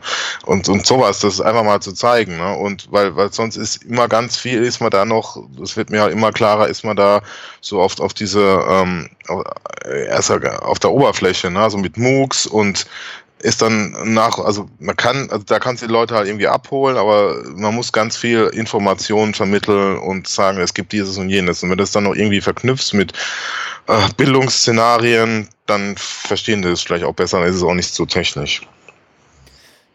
Ja, das kann, kann gut sein. Also, naja, ich glaube, man kann da schon viel draus mitnehmen und man muss nicht immer nur die die, die, die Reden schwingen, man müsse jetzt so werden wie im Silicon Valley und dann wird das alles gut. Und da ist das, ja, glaube ich, ein guter Ansatz hier. So macht ja. das. Mhm. Ja, ja, stimme ich dir zu. Okay. Marke mache ich mal, ne? 101. Sehr schön. Der nächste ist auch von mir, ne? Das sind alle von dir. Ach, sehr gut. Musst du nicht immer dazu sagen. Doch mache ich jetzt jedes Mal. Der nächste ist auch von mir. Und zwar ist das äh, letztendlich ein alter Bekannter schon fast, Sean Michael Morris, der für den Blog des Middlebury College, an dem er ja auch letztendlich arbeitet, ähm, geschrieben hat, nämlich Reading the LMS Against the Backdrop of Critical Pedagogy Part 1. Da wird es also bald ein Part 2 geben. Ah, ich sehe gerade, den Part 2 gibt's jetzt schon aber ich habe ihn noch nicht gelesen. Fangen wir also mal mit Part 1 an. Ähm, und der fängt letztendlich so mit einem der, der Vorreiter von Critical Pedagogy überhaupt an, nämlich ähm, Paulo Freire, mhm. dass äh, Bildung eben nie neutral sein kann oder darf, sondern eben immer auch in dem Tun oder in den, in dem, in Education auch immer so der, der implizit oder explizit immer auch eine politische Positionierung steht. Mhm. Und ähm, also du kannst das um Längen besser wahrscheinlich, aber ich gebe es mal ganz verkürzt wieder und du damit ja auch mit den Systemen und den Umgebungen, mit denen du arbeitest, ähm, letztendlich auch eine, eine Positionierung vornimmst. Mhm. Und auch mit dem in der Art und Weise, wie du Bildung organisierst, in der Art und Weise, wie du Bildung auch nicht nur inhaltlich positionierst, sondern auch die, die Art und Weise, in der du Bildung veranstaltest oder Lehren und Lernen veranstaltest letztendlich. Mhm. Ähm, und er probiert das jetzt mal ähm, für das Learning Management System als solches und da eben auch die, ähm, wie soll ich sagen, die, die eine der übelsten Ausprägungen des Learning Management Systems, nämlich in Form dieses, äh, des, des Systems Hero K12, ähm, das eben wie der Name schon sagt, in der K-12 Education, also in den USA von Kindergarten bis 12. Klasse, ähm, Anwendung findet. Und das hat ein Promotional Video. Und ich habe das Video, wie soll ich sagen, ich wollte es erst verlinken, habe mir dann gedacht, nee, den Scheiß musst du jetzt echt nicht verlinken. Ähm, der ist im Artikel verlinkt und nicht eingebettet. Wer will, kann sich gerne angucken. Das Video fängt so an und das muss ich vielleicht wirklich dazu sagen, weil dann wird einem auch die, die Bitterheit dieses Artikels vielleicht nochmal klar oder wo die herkommt. Ähm, fängt an mit so einer Animation, so einem, so einem Scribble von irgendwie einem Schüler und einer Schülerin an irgendeiner Highschool. Ähm, der eine hat sich irgendwie, ähm, und es ist kein, also vielleicht direkt vorab, das ist keine Satire, sondern es ist echt von dem ja, Hersteller. Das, die meint das ernst. Hast du das geguckt? Nein, aber das ich musst du dir mal, also kann eigentlich muss man mal sehen. meint es ernst? Das ist niemals ja. Satire. Das ja. ist bitterer Ernst. So, das, das läuft so ab, dass da Schüler und Schülerinnen in die Schule kommen. Der eine ist, wie, wie heißt es? Ich glaube, appropriately dressed. Da fängt es ja bei mir schon an, aber das ist ja eh so ein Highschool-Thema, so von wegen, wie viel, wie breit muss der Schulterträger sein und darfst du deine Schultern zeigen, was auch immer. Das betrifft ja eher die Damen als, als die Herren. Wie dem auch sei. Der eine, der Typ ist irgendwie super angezogen, kommt in die Schule, ist pünktlich, kriegt ein Fleißkärtchen, weil er auch irgendwelche Bonus-Dings gemacht und hat dann irgendwie so Bonuspoints gesammelt in dem LMS. Die andere kommt fünf Minuten zu spät, kriegt einen Malus, hat ihre Bonusaufgaben nicht erledigt und äh, muss deswegen nachsitzen. Dann wird auch, genau, dann wird das Nachsitzen auch gleich in dem LMS vermerkt. Die Eltern kriegen eine Notifizierung, hallo, hallo, deine schlechte Tochter muss nachsitzen, die ist übrigens auch nicht richtig angezogen, was habt ihr denn da gemacht, was seid ihr überhaupt für ein verrotteter Haushalt? Ähm, dann ist irgendwie, so kommen noch so ein paar Szenen so von wegen Hall Passes und, und also auch eher angelegt auf so ein Highschool-System, wenn man das so, wie man das so aus Ferris Bueller so ein bisschen auch kennt oder sich vorstellt. Ähm, und dann stehen die beiden in der Schlange in der Cafeteria, also in, in, mittags einfach beim Essen. Und während sie mit ihren ganzen Maluspunkten in der Schlange stehen muss, darf der Junge, der alles vorbildlich und richtig macht, also so richtig so der, der Typ, der sonst auf dem Schulhof immer die Keile kriegt, ähm, läuft dann an allen vorbei und wird dann von dem Mädchen gefragt, warum er denn jetzt an allen vorbei an der Schlange läuft und früher sein Essen kriegt. Und dann erklärt er ihr, dass es ja nicht nur Malus, sondern auch Bonuspunkte gibt und dass er die ja in diesem tollen LMS gesammelt hätte und deswegen seinen Burger und die Pommes früher kriegt. Oh mein Gott. Und dann geht das immer so weiter. Und ähm, also so, du, es ist, nein, das, das Ding Ich geht glaub, irgendwie drei, vier Minuten. Ich muss nicht viel mehr erzählen, sondern Nee, das, bitte nicht. was wir eben schon hatten, so das dahinterliegende Menschenbild ähm, und so weiter, die, die, die Art und Weise, wie wir mit Daten um, wie mit Daten umgegangen Das wird. ist überhaupt kein Menschenbild, das, sind, das, das ist was anderes. Das ist ja die pure Manipulation. Na, das ne? könnte Also, ein Taubenbild sein, ja. Ja, eben. Also Na- äh, operantes Konditionieren, ne? Das Genau. geht Und dann kommen und, und auf der Basis oder das ist sozusagen einer der Trigger für diesen Beitrag. Vielleicht muss man das dann dazu schauen, einfach nur um zu zeigen, wenn Dafür wir ist war irgendwie, noch soft geschrieben. genau und wenn wir irgendwie Find das, ich. ich, finde das halt auch schön und ich werde mir den den Link auch merken, weil wenn mir jemand mal vorwirft, ich würde zu zu hart das LMS bashen, dann kriegt er demnächst diesen Link geschickt. Ähm, Ja, Naja, das ist doch übertrieben. Das ist doch gar nicht so. Das ist doch nur Genau. bei den Amis, bei das, uns nicht. Das machen wir ja nicht so, nee. Nein. Nein, nein. Und ähm, wie war es? In Coventry wird es jetzt schon eingeführt an der Universität, dass das LMS gleichzeitig auch weiß, in welchem Raum sich die Studis Ja. von Coventry befinden. Hatten wir, glaube ich, auch Ja. schon mal, ne? Ja, ja, das Ähm, hat man bei der OER und- 17 Konferenz. Und spätestens in dem Moment, wo die Degrees aufgeweicht werden und noch irgendwelche anderen Achievements dazukommen, kannst du mal davon ausgehen, dass genau das kommt.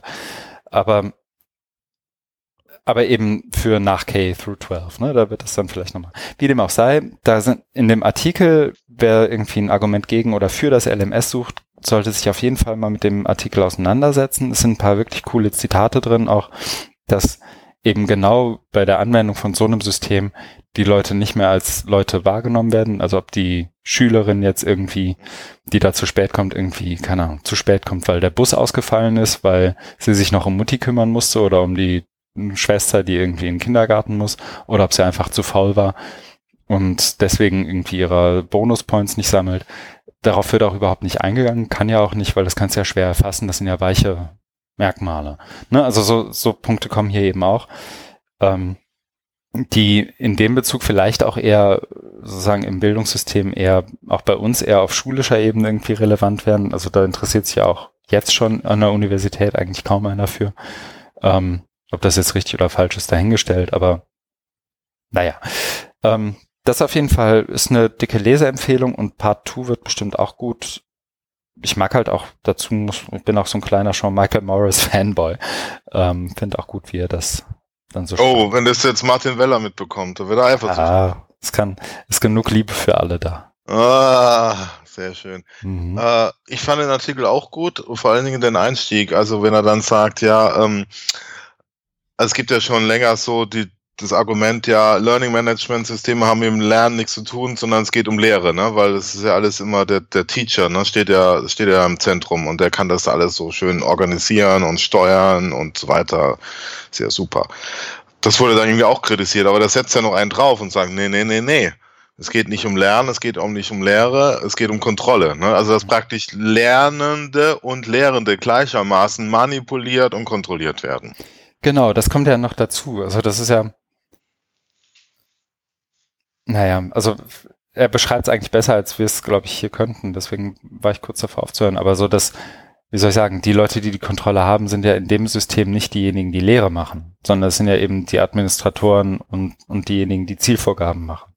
Ja, äh, das und und also ich es am Anfang so rausgelesen habe, verstanden habe, ist es ja auch, es geht ja auch um um die Daten, also dass du praktisch, also du, brauchst nicht mal, ne, du brauchst nicht mal ähm, ein ein Admin, der dann oder der so so ein bösen Admin, der das dich dann manipuliert, sondern das ist eher subtil. Das heißt, indem diese, diese Learning Management Systeme so eine Logik haben, unter, und das hat er, sagt er ja genauso am Anfang auch, dass dadurch eben die Lehr- und Lehrpraxis ähm, Das, also das ist confligated, da im Englischen ist dieser Wort, also äh, man also beeinflusst wird, ne? Also auch mehr als beeinflusst, ne? Also das ist was, wo, wo, wo war, auf ganz subtile Art und Weise abläuft, nämlich dass du das so internalisierst und dadurch, dass du mich mit dem System auseinandersetzt und der Logik, dich der Logik unterwirfst, änderst du ja auch deine Lehrpraxis. Darum geht's doch. Mhm. Also finde ich, das ist das viel Entscheidendere. Ne? Und das, und da brauchst du nicht mal so diesen, diesen bösen Big Brother mäßig, sondern das ist das, das ist dieses anonyme äh, System der Daten. Ne? Also das, da könnte ich jetzt wieder auf Foucault zurückgreifen, weil ähm, also mit dem Panoptikum, ne, dass du gar nicht weißt, dass da jemand im Gefängnisturm steht, änderst du da, weil, weil du dich überwacht fühlst. So, so ist es hier nicht, sondern, äh, das, sondern äh, durch die Art und Weise, wie dieses System arbeitet, unterwirfst du dich dem und dabei änderst du unbewusst deine Lehr- und Lehrpraxis. Den genau, Punkt macht er. Und den finde ich, und der, und den, den, den fand ich am besten eigentlich, weil, weil genau, genau darum geht's. Weil alle immer sagen, ja, das wird, die Lehre wird besser und, und das war, es macht aber was, was mit, was mit uns, ne? Und das müsste man einfach mal, äh, also das ist immer auf dieser unteren Ebene oder dieses Unbewusste, Implizite, das müsste man einfach mal umdrehen und sagen, ja, was passiert denn, wenn ich jetzt da diesen Kurs anlege, weil ich, ich habe ja immer Einschränkungen, ne? Das, das System gibt mir ja vor, ich bin ja eingeschränkt in meiner Freiheit. Und diese Einschränkung der Freiheitsgrade, die, die, die bewirken ja irgendwas. Klar, früher, wenn da eine Tafel an der Schule hängt und ein Kreide rumliegt, dann, bist, dann, dann ist vielleicht der Eingriff nicht so massiv, ne, wie jetzt bei so einem Digitalsystem. Und das müsste man sich immer mal vor Augen führen, was, was ist Schritt für Schritt, was es mit der macht und dass da ganz neue, ganz neue Praktiken entstehen, ne, die vielleicht dann äh, vom Pädagogischen her gar nicht so, so, so sinnig, so sinnvoll mhm. sind. Das, genau. Und das, und, und das sagt er ja genau am Anfang, dass dadurch äh, einfach auch äh, so, eine, so eine Veränderung stattfindet. Ja, und selbst wenn man das alles außer Acht lässt, ne? also selbst wenn sich jetzt einer hinstellen würde und sagen würde, das stimmt ja alles nicht, da, ich lasse mich davon, also so mal jenseits davon, dass ich dem das nicht abnehme. Man merkt aber, doch gar nicht. Das ist doch der Witz. Genau, das, das, das, das ist das eine, aber so, ich, darauf wollte ich gar nicht hinaus, sondern selbst so rein, wie soll ich sagen, ganz logisch erschließt sich ja jedem, dass in dem Moment, wo du so ein geschlossenes System hast und du da bestimmte, wie soll ich sagen, Pfade vorgibst, ne? Möchte ich jetzt ein Quiz machen, nachdem ich das Video eingebunden habe, oder möchte ich das nicht? Möchte ich ähm, drauf gucken, wie lange meine 120 Studis online waren auf der und der Seite oder möchte ich das nicht? In dem Moment, wo ich das anbiete und in dem Moment, wo ich keine Alternative habe, die ich mir selber ausdenken muss auf einem weißen Blatt Papier, ähm, nutze ich eben genau das, was mir da vorgegeben wird. Und dann habe ich irgendwann mein, mein Schema, in dem ich eben arbeite und dann ist mir das so genau vom LMS vorgegeben und nicht mehr, wie soll ich sagen, nicht mehr die, die eigene freie Entscheidung für das eine oder gegen das andere. Genau, man wird korrumpiert von dem LMS. Du kannst auch so, du kannst auch so, so sagen, ne? Also deutlicher wird, was ich damit, was ich damit meine. Und das, und das ist, also ich fand dann äh, dieser, dieser Bezug oder Referenz zu, zu Paulo Freire, ja, ist immer so ein bisschen gekünstelt. Aber, aber das äh, ist, wie, also wenn man sich nur auf die, auf die Logik, ne, äh, wie, wie so LMS ablaufen und, und ne, also das, das deutet er ja da an, da mal drauf besinnt, dann ist es wirklich auch ein sehr guter Artikel. Ja. ja. Ich habe den zweiten schon gebookmarkt, den können wir dann ja im nächsten besprechen. Ähm, okay. Während der erste mit dem Titelbild einer Taube daherkommt, ist der zweite, der mit einem, hat der zweite das Titelbild mit einem Schaf. Eine Ratte. Nee, ein Schaf. Ja. Ach so, ich dachte eine Ratte. Hm. Oh. Ich setze mal eine Marke. Sekunde. Bei inzwischen 1.13, 1.14. Und der nächste Artikel ist äh, von mir. ähm, du hast den geschrieben? Nee, von mir in dieses Pad gehauen. Von Mike Caulfield relativ frisch und zwar mit dem Titel Students as Creators and the Theology of the Attention Economy. Und zwar ähm, geht es da so ein Stück weit um, ich glaube, dass mein Eindruck ist, dass gerade in in USA, aber auch in England so nach den Entwicklungen der der letzten zwölf Monate mit Brexit und wobei inzwischen ja fast 18 Monate mit Brexit und und Trump und allem was dazugehört, auch so ein Stück weit die Art und Weise oder das ist nicht mein Eindruck, sondern es ist eigentlich evident, ähm, die Art und Weise, wie Offenheit, wie über Offenheit und auch Offenheit im Bildungssystem und Offenheit in Lehre und Lernen nachgedacht wird, sich nochmal ein Stück ändert. Ähm, und das, der Artikel hier ist dafür eigentlich ein super Beispiel, deswegen habe ich ihn hier dazu genommen. Mhm. Weil, und das bezieht sich auch auf unseren Workshop nächste Woche. So, jetzt haben wir ihn schon, jetzt, wir versuchen ihn jetzt in jedem Artikel einmal anzusprechen, können beim nächsten nämlich auch. Ähm, nämlich während vor drei oder vier Jahren oder auch vor zwei Jahren Mike Caulfield selber sagt, dass er so im Kontext Digital Learning und auch, ich meine, ist ja Teil von jedem Digital Literacy Ding, aber auch Domain of One's Own, immer diese, diese Students as Creators, Learners as Creators, also Lernende als jemand, der auch etwas produziert und nicht nur irgendwas rezipiert, irgendwie, dass das, dieses, dieses Bild auch immer wieder stark zitiert wird, um na, um nicht Werbung zu machen, aber um das zu beschreiben, worauf man eigentlich hinaus will, wenn man über gute, in Anführungszeichen, digitale Lehre spricht oder Lehre im Allgemeinen. Nämlich, dass jemand irgendwie was so rezipiert, das irgendwie verarbeitet, mit anderen zusammen verarbeitet, auf ein neues Problem bezieht, dazu irgendwas schafft und das online stellt und das dann möglichst offen sichtbar für viele andere, damit da auch irgendwie Feedback generiert wird und, und eine Sichtbarkeit und so weiter. Mhm. Auch das wiederum super verkürzt. Und dass diese Idee für ihn jetzt ein Stück weit in den Hintergrund tritt und er sich auch ein bisschen nochmal selbst hinterfragt und das auch jetzt öffentlich in diesem Blogpost tut, ähm, im Sinne von, wollen wir das denn wirklich in Bezug auf Lehren und Lernen und ist das für uns wirklich ein Qualitätskriterium, ob das jetzt offen oder geschlossen ist und ob Students as Creators wirklich zum Beispiel mit ihrem echten Namen agieren oder nicht. Mhm. Und dann stellt er sozusagen gegenüber zwei, zwei Modelle. Ähm, nämlich das eine, jetzt muss ich gerade mal gucken. Er stellt zwei Dinge gegenüber. Ich glaube, das eine war ein Blogartikel, also ein Student macht irgendwas, schreibt einen Blogartikel, der ist irgendwie mit seinem echten Namen online sichtbar und ja, ähm, genau. ne, irgendwie mhm. lesbar und findbar. Und, mh. als das eine mögliche Endprodukt in Anführungszeichen von irgendeiner Art von Lehrveranstaltung. Und das zweite Endprodukt stellt er dar als wir sind jetzt alle in unserem Seminar oder in unserer Veranstaltung, jede einzelne Studie legt sich zum Beispiel zehn Social Media Accounts an und folgt zum Beispiel ganz explizit irgendwelchen Nazis oder irgendwelchen Lesbenhassern oder irgend, mhm. ne? Und mhm. guckt und reflektiert das dann irgendwie sauber. Oder ist jetzt, ich meine, Nazis und Lesbenhasser sind vielleicht ein bisschen fies, aber ähm, vielleicht auch einfach Leute, die auf irgendeiner Dimension anders sind als man selbst, guckt sich das genauer an und schaut mal, wie man die zum Beispiel beeinflussen kann und lernt dabei was. Benutzt dabei aber nicht seinen echten Namen, versucht irgendwie auch so nach dem Privacy Underground von, von Modell von Kate irgendwie ein bisschen seine Identität zu verschleiern, schafft aber irgendwie was oder schreibt unter einem Pseudonym irgendwie einen Wikipedia-Artikel und guckt mal, was passiert. Also so, so eher subversive Sachen.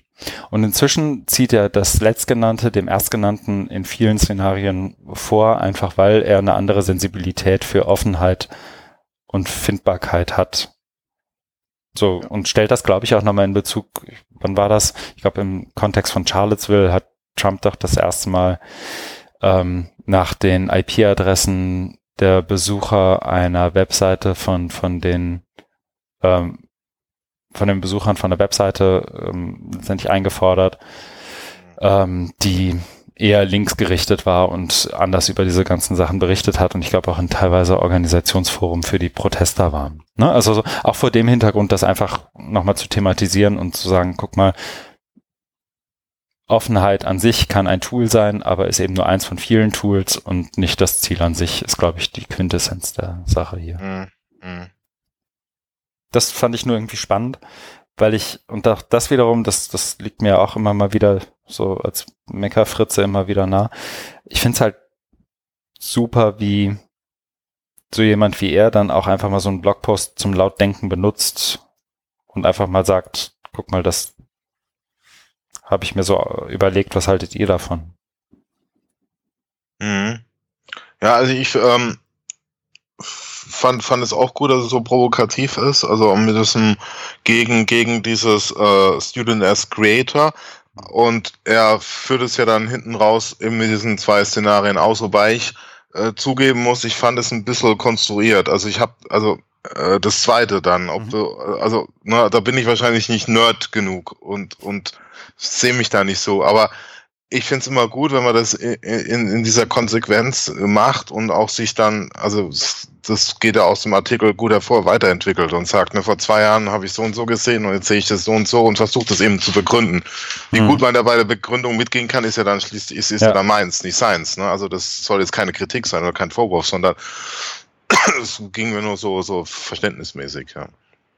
Genau, also das, ich meine, das, ich weiß nicht, wenn man ihn so sieht oder sprechen hört, dann ist das ja auch wirklich ein sehr verkopfter, um acht Ecken denkender Nerd, ne? Also ähm, das merkt man ihm ja dann doch hier und da schon mal an und dann baut er da, glaube ich, schon auch ab und zu mal Szenarien auf,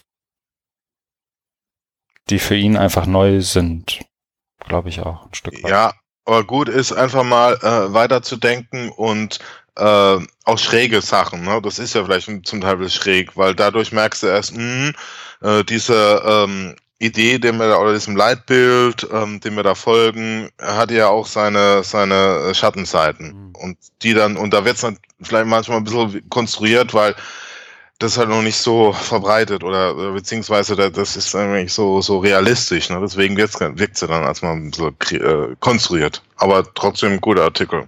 Genau, und ich glaube, dazu kommen noch, aber das ist dann auch so als letztes, ähm, glaube ich, von mir noch dazu, was mir halt gerade auch auffällt, so diese ganze Frage Datenerhebung von Studis und so weiter, weil ja gerade so in dem Moment, wo Trump gewählt wurde, kam so der Aufschrei durch die, die, die Universitäten, gerade in, in USA, jetzt denkt nochmal genau drüber nach, welche Daten ihr über eure Studis habt und welche ihr besser löscht. Mhm. So, mhm. und warum hat sie jetzt in der letzten Woche auch nochmal gezeigt, so mit dem, dem Ende von DACA und, und dem Dreamers-Programm und so, ne? Also diese, dass du auf einmal halt auch als College, als, als Highschool oder auch als, als irgendeine Art von Bildungseinrichtung auf einmal Daten von deinen Studis hast, die du im Zweifel vielleicht sogar rausgeben müsstest, wenn danach gefragt wird, die du aber vielleicht gar nicht rausgeben möchtest und allein deswegen dieses Subversive auch nochmal eine andere Qualität, glaube ich, kriegt. Ne? Mhm. Mhm. Und das ist ja was, wo wir hier ähm, noch nicht sind, so, was ja auch gut ist. Mhm. Machen wir weiter? Ja, ne? Genau. Dann, der nächste Artikel ist, äh, von wem ist denn der nächste Artikel, Christian, weißt du das? Den habe ich ins Pad getan. Ah, du? Mhm, den habe ich auch. Toll. Kriege ich jetzt auch mein, bist du mein LMS und verteilst hier mal Bonuspunkte? Kann ich morgen, kann ich gleich früher essen. ähm, der nächste ist von Alan Levine mit dem Titel This is not the online learning you und in Klammern or we are looking for. Mhm. Und zwar, ähm, es ist schon wieder ein bisschen LMS-lastig tatsächlich. Alan Levine ist ja einer meiner Lieblings-LMS-Basher tatsächlich.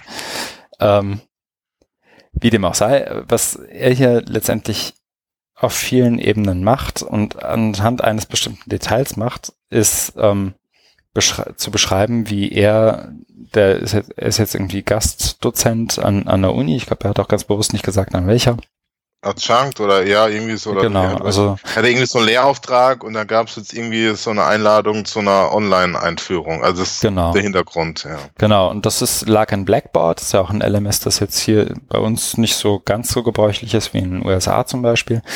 Und ähm, wurde verknüpft, die Teilnahme wurde noch mit einer Incentive verknüpft von 75 Dollar für, für Leute, die da irgendwie mitmachen. Und er spricht einerseits über Motivationen, die in diesem LMS halt sichtbar werden. Andererseits aber auch über die wirklich, und mir ist das auch ein paar Mal passiert, gerade so, aber eher in, in so Weiterbildungsformaten, so früher noch beim Daimler, wie man im Schwaben sagt, ähm, dass da dass du so, ein so ein LMS hast und dass da am Ende ein Quiz kommt und dass du eigentlich dann in dem Moment schon fast herausgefordert wirst, nicht die Inhalte zu bearbeiten und dir anzugucken, sondern das Quiz zu machen und mit möglichst vielen Versuchen einfach das Quiz nochmal neu zu starten und irgendwann ja, kommst du halt ja. durch. Ja, und er hat jetzt hier was, was glaube ich für fünf, sechs Stunden angelegt war, innerhalb von 60 Minuten abgeschlossen, einfach indem er versucht hat, dieses ähm, System zu. Gegessen. Genau, hat dabei noch gegessen. Ähm, und das, dem, bei dem Versuch, das System irgendwie zu, ähm, wie sagt man denn, zu gamen, zu, zu, hm, zu veralbern, zu cheaten. Ja. Ähm, wie dem auch sei, er verlinkt auch hier den Artikel von Sean Michael Morris. Ähm, ich fand ein Ding irgendwie interessant, weil das habe ich so auch selten gesehen.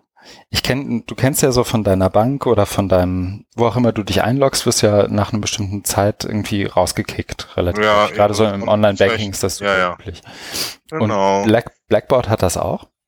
Ähm, bei Blackboard taucht dann aber in deinem äh, Browserfenster, äh, also mal, also eigentlich eine ganz schön, ganz schöne auch Anekdote. Eigentlich muss man das äh, sich direkt als Screenshot aufbewahren, wenn das nächste Mal jemand von User Interface Digitales alles besser irgendwie spricht ähm, ein Screenshot auf. Das ist ein großer roter Balken. Oben drüber steht Access denied. Either you are not logged in or you do not have the appropriate privileges to perform this action. You may have access to other parts of the course. Zeitstempel und großer roter Balken. Ähm, das, was halt jede Bank besser kann, nämlich dich dann irgendwie als Menschen anzusprechen und irgendwie zu beschreiben, guck mal, jetzt hast du es, aber hm, hm, hm.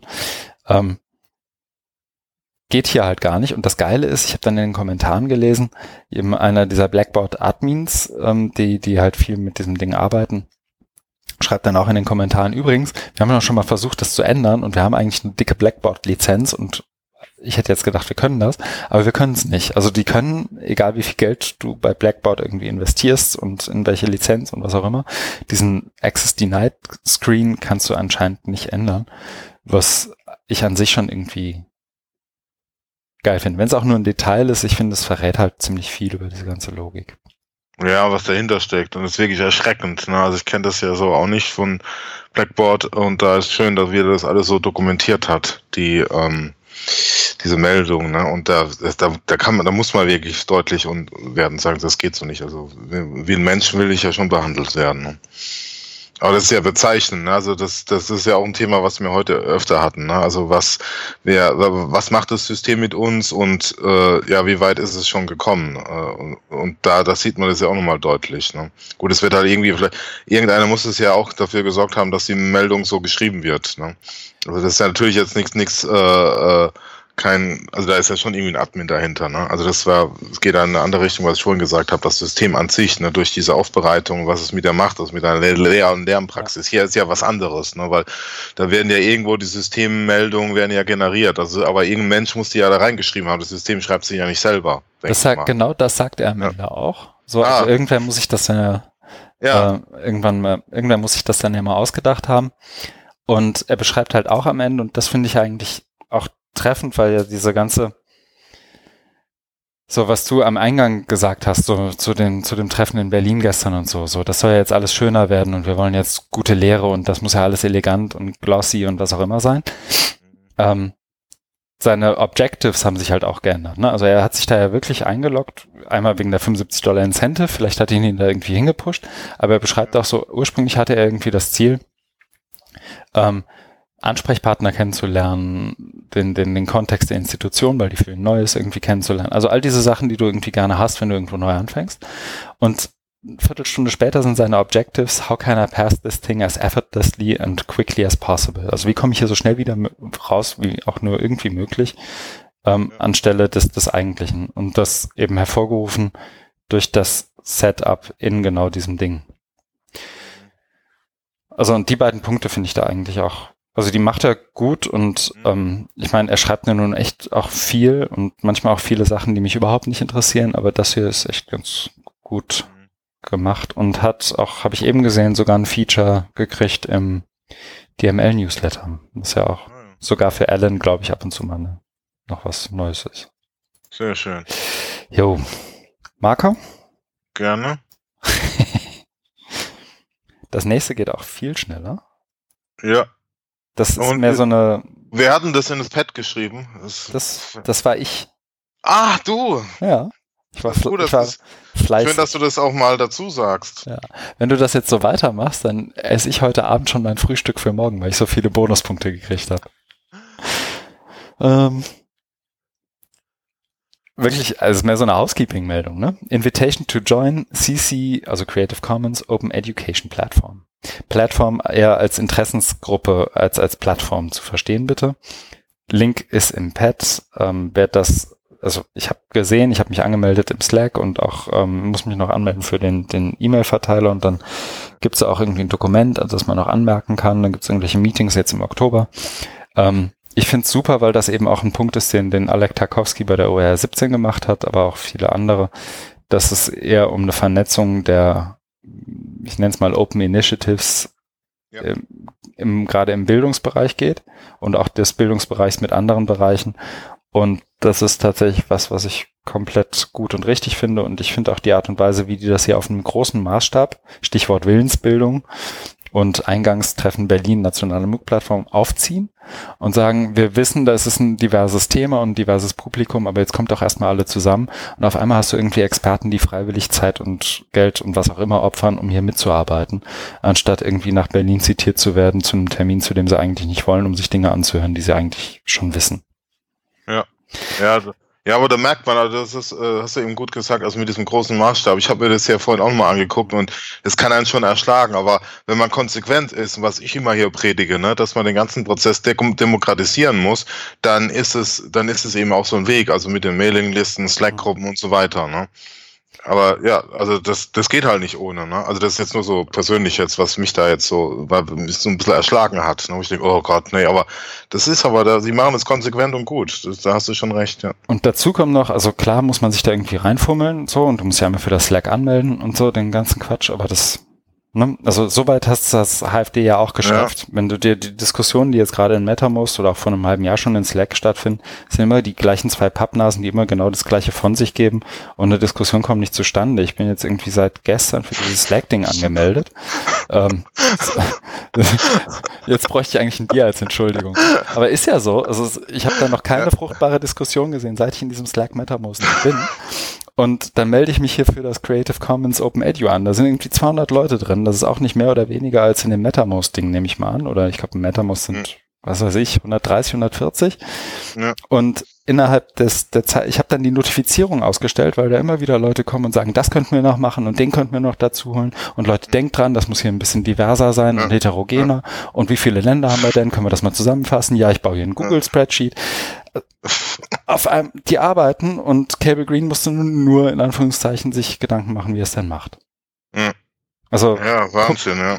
sollte jetzt noch wer vom HFD zuhören, guckt euch den Quatsch doch mal an und guckt mal, la ladet die mal ein nach Berlin. So, Ja, aber dann sitzen alle da und sagen, ah, schön, jetzt haben wir das mal hier, Cable Green Genau. gesehen. Oder Philipp Schmidt. Ja. Aber du kannst so eine Kultur, ne, was du jetzt beschrieben hast mit der Slack-Gruppe, du kannst sie nicht ich sag, züchten oder implementieren, wie soll das gehen, ne? Das sind halt, das sind halt äh, einfach, so, so ist es eben, ne? genau, inzwischen wird es ja auch keiner mehr ernst nehmen, wenn irgendwie das HFD genau mit so einem Ding um die Ecke komme, weil alle irgendwie schon darauf warten, dass dann irgendwann ein 20-Thesen-Papier formuliert wird und das äh, bietet man dann zum Download an und das haben genau drei Leute geschrieben und dann ist das so. Du musst, Aber- umge du musst doch mal so sehen, das HFD bietet es zumindest an. Vor dem HFD gab es nämlich sowas gar nichts. Oder gab vielleicht eTeaching.org, ne? Aber, aber kannst du dich an, an so eine Kommunikationsplattform erinnern, wie jetzt Slack Nein, nein, nein. slash äh, MetaMost, Ich will's auch nicht. Pre-HFD? Nein, Ich ich, will's, ich will damit ja auch nicht das HFD durch den Kakao ziehen. Ich glaube, das, oder vielleicht ein bisschen. Aber ähm, was ich damit sagen will, ist nicht, guck mal, wie scheiße das HFD ist, sondern was ich damit sagen will, guck mal, wie gut die das machen und guckt euch doch mal was davon ab. Ja, Und wie soll tra- das abgucken? und Entschuldigung, wenn ich jetzt so ein bisschen dich angehe. Ja, Aber, aber wie sollen, wie sollen dieses abgucken? Also, nee, nur, also, weil ich denke ja genau wie du, ne? Hm. Aber, äh, also, Du, das man ist- guckt sich das an, aber, äh, glaub, wie, wie denkst du denn, dass es dann funktionieren könnte? Also, gesetzt im Fall, die würden sich das angucken, ich kenne die ja auch, die sind offen, die gucken sich das an. Und dann, wie, wie geht's dann weiter? Das ist jetzt eine ernst Okay. gemeinte Frage. okay. Also ganz plump und wahrscheinlich auch noch um Längen verbesserungswürdig. ein offener Prozess, wie wir uns jetzt organisieren. Wollen wir das jetzt wirklich, wollen wir das nicht? Und dann stellt sich die Frage, wer ist wir? Okay. Ähm, das sind naja, zumindest mal die Nasen vom HFD und ähm, Leute, die, die in irgendeiner Art und Weise sich da auf der Bühne präsentiert haben, aber eben auch Leute, die, von denen man weiß, dass sie jetzt schon was tun und die sich ganz bewusst anscheinend auch aus dem HFD-Zirkus raushalten. Also ich glaube, letzte Folge hatten wir noch Christoph Korvis zum Beispiel. Ja. Also so Leute identifizieren und auch aktiv ansprechen, aber gleichzeitig einen wirklich ernst gemeinten Open Call for Participation ja, und dann okay. sich eben in, in Arbeitsgruppen zusammenfinden, die auch nicht vorgegeben sind, sondern die dann bei einem ersten großen Treffen, das ist aufwendig und hat Reibungsverluste und alles weitere, ähm, definiert werden. Und dann steht der Daimann auf und sagt, ich möchte mal für uns darüber sprechen, was Bildung ist. Wer hat darauf Bock drauf? Dann melden sich vier Nasen und dann geht ihr in den Raum oder ihr macht das irgendwie online und dann arbeitet ihr offen und für jeden nachvollziehbar und transparent daran, was euer Bildungsbegriff ist. Und dann gehen ein paar andere und denken drüber nach, was ist denn jetzt die Infrastruktur, mit der wir arbeiten wollen. Dann denken ein paar andere drüber nach, wie vernetzen wir uns denn mit internationalen Akteuren. Und wenn das wirklich ein offener und transparenter Prozess ist, dann habe ich da auch Bock, meine Freizeit reinzustecken. Aber naja, aber so, so den Rest so, du ja schon. Mit dem Aber so, höre ich jetzt mal auf. Ja, aber ne, so, so funktioniert nicht, sondern man nimmt ja einfach nur die, die Infrastruktur, die Software, jetzt Slack oder MetaMost und hofft dann, dass da irgendwas passiert. Ne? Also genau, die bilden letztendlich das ab, was irgendwie Mitte der 90er schon irgendwo im BMBF wahrscheinlich schon mal stattgefunden hat. Mhm. So, und das ist so, und wie gesagt, ich, ich sage ja auch nicht, dass es alles scheiße und es ist ja dumm, nee. dass es das gibt. Ich sag nur, wir sind ja konstruktiv, deswegen habe ich dich jetzt auch so ein ja. bisschen da in die Pflicht genommen, damit du da mal um die, Ecke, um die, Ecke, kommst. Ist und, und, das, und, das, und mein, mein Punkt ist, glaube ich, auch, und vielleicht ist das HFD dafür der falsche Ort, weil das HFD eben dann doch der lange Arm des BMBF ist. Ähm, vielleicht muss das wer anders tun. Ich habe mich heute wieder geärgert, das, äh, oder habe es ja eben sogar gesagt, dass die Association for Learning and Technology in, in England gibt. Die haben irgendwie letztes Jahr, weiß nicht, ob du es gesehen hast, ein, eine neue Strategie, nee Quatsch, letztes Jahr, Anfang diesen Jahres, eine neue Strategie vorgestellt. Und ich habe mir die neue Strategie angeguckt, die war gut illustriert, die hatte sechs klare Punkte, die war, ist irgendwie kollaborativ entstanden und nachvollziehbar für alle Mitglieder in eben besagter Association, also letztendlich Verein. Ähm, und ich habe mir das angeguckt und bin daraufhin der Association for Learning and Technology beigetreten, weil ich das alles gut finde, was sie da machen. Die haben die richtigen Prinzipien, die haben die richtige Dosis ähm, Criticality, sagt man, mhm. also kritische mhm. Reflexion auch über das eigene mhm. Tun, das die richtige Dosis Transparenz und Nachvollziehbarkeit der Prozesse. Ähm, aber sowas gibt's halt hier nicht. So, und ja, ja. So, ne? also, ja, weißt du, was ich meine? So, und die, ja, ja, ja, die haben gerade eine, die haben, die legen gerade eine geile Dreitageskonferenz hin, nachdem sie im April, also vor vier Monaten, die OER 17 hatten. Also sie haben zwei geile Jahreskonferenzen ähm, zum HFD fährst und weißt schon drei Monate vorher, was passieren wird. Ja, wobei versuchen es ja auch. Also ich, ja, ja. Jetzt, ich, ich merke schon, heute bin ich auch mal der, der das HFD verteidigt, ne? Genau. weil, weil ich es auch mal äh, gut finde, dass es das überhaupt gibt, ne? als Plattform. Genau, und das, und, da sind wir uns auch einig. Ich sage ja nicht, dass HFD abschaffen alles scheiße. Ich sag nur. Du fährst ja selber hin nächste Woche. Genau, ich fahre selber hin und mache den Workshop, den wir eben, ne, den wir jetzt schon in jedem Beitrag mindestens einmal ansprechen wollen. Auch ähm, um da irgendwie zu zeigen, guck mal, das geht auch und um das auch zu hinterfragen und weil ich die Leute ja auch alle persönlich sympathisch finde. Ne? Also ich freue mich ja auch tatsächlich, die Leute dann zu sehen. Aber ähm, ich wünschte mir halt, da wird mehr von dem anderen kommen und ich glaube, das ist auch einer der Gründe, warum ich hinfahre. Ja, wir sind konstruktiv und die, die es hören, vielleicht kriegen die auch mal so ein paar Ideen und versuchen es umzusetzen. Ja, genau. Und also ich behaupte auch gar nicht, dass man das jetzt eins zu eins nimmt, die Alt-Strategie kopieren und irgendwie nee, Verein gründen. Das ist also ähnlich wie hier Fun kopieren. Also nicht genau. Fun im Sinne von Spaß, sondern diese französische MOOC-Plattform, ne? Fun genau. Deutschland, ne? Also wir haben hier ja auch Spaß, ne? Manchmal. Aber ähm, ich, ich sag nur, schaut euch die Prozesse halt mal an und das ist echt keine Raketenwissenschaft, sich zu überlegen, wie, schaff, wie gestalte ich denn Überhaupt nicht. Das, einen offenen, das, kollaborativen das, Prozess. Genau. Das sind einfach grundlegende Dinge, aber du, das ist, du musst es organisieren, du musst den Raum dafür geben, ist, ob jetzt äh, in Präsenz oder digital, mit Slack-Gruppen und du, an diesen, an diesen mhm. Fragen, an diesen Prozessen arbeiten. Ne? Das ist ja auch mal so meine Hoffnung, dass es irgendwann passiert. Ja. Okay. Ich dachte, es wird kurz, jetzt ist es länger geworden. Kapitelmarke 1.39.05. Oh ja. So, dann, sind wir, dann sind wir jetzt durch. ja, im Prinzip schon. Die Frage ist jetzt, hast, wir haben beim letzten Mal ja vier Artikel rausgenommen, ne? Ja. weil wir die nicht mehr besprechen konnten, weil ich weg musste. Hast du da einen bei, den du jetzt nochmal besprechen wollen würdest? Sonst würde ich sie einfach in den Blog packen und würde sie einfach, würde einfach die Links Also- reinhauen und sagen, guck mal, schaut's euch mal an, ist lesenswert. Ähm, der erste, der, also was ich, was ich sagen will, ist, wir haben jetzt ganz viele Themen besprochen und das sehe ich, also das sehe ich dir auch aufgehen. Deswegen denke ich, wir müssen Ja. die jetzt nicht nur extra besprechen. Ne? Ne, Es wäre, also auf der anderen Seite ist vielleicht auch unfair den Artikeln gegenüber, aber äh, ich wäre zu meiner Stimmung jetzt, würde ich sagen, wir besprechen sie jetzt nicht, weil äh, ich dann, also weil wir uns ja schon ziemlich ausgetobt haben bei den vorhergehenden Artikeln und da fällt es dann auch schwierig, da noch was hinzuzusetzen. Es ist ja auch mal die Frage, ne, wie viele Artikel wir da reinpacken, aber das funktioniert ja ähm, auch mal ganz gut, dass du dann so einen roten Faden hast, ne, oder wie es sich ähm, eins zum anderen ergibt. Und da, äh, da haben wir jetzt auch ähm, einen, einen guten Sättigungsgrad ähm, erreicht. ja, ich wusste, ich muss ja, ich muss ja auch Wort gleich frühstücken magst. gehen. Ach so, stimmt. Ähm, gut, dann hau ich dir einfach in den Post, in die Episode, in die Show Notes. Links sind dann drin. Ähm, ein, zwei gute Artikel sind dabei, gerne mal reinschauen. Dann haben wir, hast du eine Nominierung größter Blödsinn der Woche? Äh, nix Öffentliches. Also es gab, also es gab, also ich kann, also ich, ich kann es, ich kann's ähm, nicht verlinken. Ah, Ja. Äh, ich wollte, ich glaube, ich wollte es im Vorgespräch mit dir noch besprechen, aber da bin ich jetzt gar nicht dazu gekommen, weil wir ja schon auf Rekord jetzt sind. Aber das ist auch nicht, also es ist nichts Dramatisches, es ist auch nicht so eine, es ist nicht, keine große Nummer. Deswegen mach doch du da mal deinen Nominee, deinen Nominierten. ich habe einen Nominee, genau. Ähm, meine Nominierung geht an, und ich habe hier verlinkt Brian Alexander, den will ich aber wirklich nicht nominieren, sondern ich möchte. Das hätte ich jetzt auch nicht erwartet. Nee, auch der, ab und zu macht er auch Quatsch.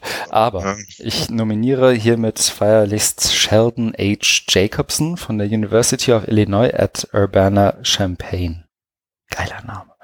Mhm. Jedenfalls hat er einen Artikel geschrieben in, ich glaube, Inside Higher Ed veröffentlicht mit dem Titel Halting the Erosion of State Support for Higher Education. Und er macht da ein Argument auf, das, glaube ich, jeder, der irgendwie sich im Bildungs... Na, egal. Ich mache mal kurz das Argument und dann können wir das auch gerne ab da übergehen. Ähm, das Argument von ihm ist, dass diejenigen, die im Lehrbetrieb oder an Unis in den USA in irgendeiner Art und Weise eingestellt und beschäftigt sind, Mhm. die ihnen widerfahrenden Kürzungen, budgetär, personell, intellektuell und so weiter, Mhm. ähm, nicht puffern dürfen und sie und ihren Studis weiterhin ein möglichst, eine möglichst gute Bildung zuteil werden zu lassen, sondern diese doch möglichst an ihre Studis weitergeben mögen, damit die Studis wiederum revoltieren und sagen, jetzt wähle ich die herrschende Klasse ab und ähm, weil ihr mir eine etwas schlechtere Uni verpasst habt. Und also das Argument ist Oh letztendlich, wenn wir uns weniger Mühe geben würden, würden die Studis aufwachen, revoltieren und alles wird besser. Aha. Das, ah, ja, das, Hat eine ja, Nominierung verdient, ne? Ja, absolut. Brian Alexander jetzt eben nimmt auch das noch- super Der hat ja seinen Tweet hier gesehen, wo er da einfach sagt, das ist wahrscheinlich das, also das, Schlimmste, was, Schlechteste, genau. was, was ich Das seit Jahren Schlechteste, was gelesen ich seit Jahren über Public Higher Ed gelesen habe. Ja, also man ja. muss dazu sagen, es ist auch noch öffentlich äh, Higher Ed, Ja. also äh, so wie hier eine öffentliche Hochschule. Also das nicht, wir müssen es gar nicht weiter besprechen. Brian Nee, Alexander macht ein- super. Nee, Ich finde nur einen Mhm. Punkt, weil, also ich habe jetzt den, den, den, die Kritik da nicht gelesen, weil wenn du überlegst, Mhm. die ganzen Leute, die das betrifft, ne, Mhm. Wie es denen geht, ne, daran sollte man mal denken. Ne, und das ist ja in den USA äh, wirklich also zum Teil, ne, mit diesen ganzen, also dass sie ja richtig, gar nicht richtig angestellt sind und, und also sehr Genau. prekäre War, Verhältnisse. War und Tenure und all das. Richtig, ganz Mhm. prekäre Verhältnisse. Also wirklich ganz schlimm. Und dann sich hinzustellen und sagen, was wollt ihr denn, was ist denn euer Problem? Ne? Al- Also, das- also naja, da brauchen wir wirklich nicht weiter zu sagen, aber das ist mir jetzt gerade mal so eingefallen. Genau, ich finde es auch geil. Also so, und dazu noch, als wenn es nicht schon schlechter wäre. Ne? Also geh mal, frag mal Chris Gilliard, der an einem Community College Prof ist, ähm, wie es seinen Studis geht und dann wird er dir sagen, na, 20 Prozent schlafen im Auto und 15 Prozent ja, ja. haben kein Digital Device. Ja. Aber man möge doch mal zusehen, dass die Bildung schlechter wird. So, sie sollen einfach mal rebellieren. Äh, rebellieren. Das ist, das was, was, ist dein Problem? Ne? Occupy Community College. Ja, super. So. Also danke fürs Nominieren, redlich verdient. Dann machen wir auch schnell weiter, was wir tun werden. Ich glaube, wir geben so einen Workshop nächste Woche. Echt? Mhm. Wir beide. Mhm. Uh, und, und, ich habe tatsächlich auch, ich mach, äh, darüber haben wir vor der Aufnahme auch noch nicht gesprochen.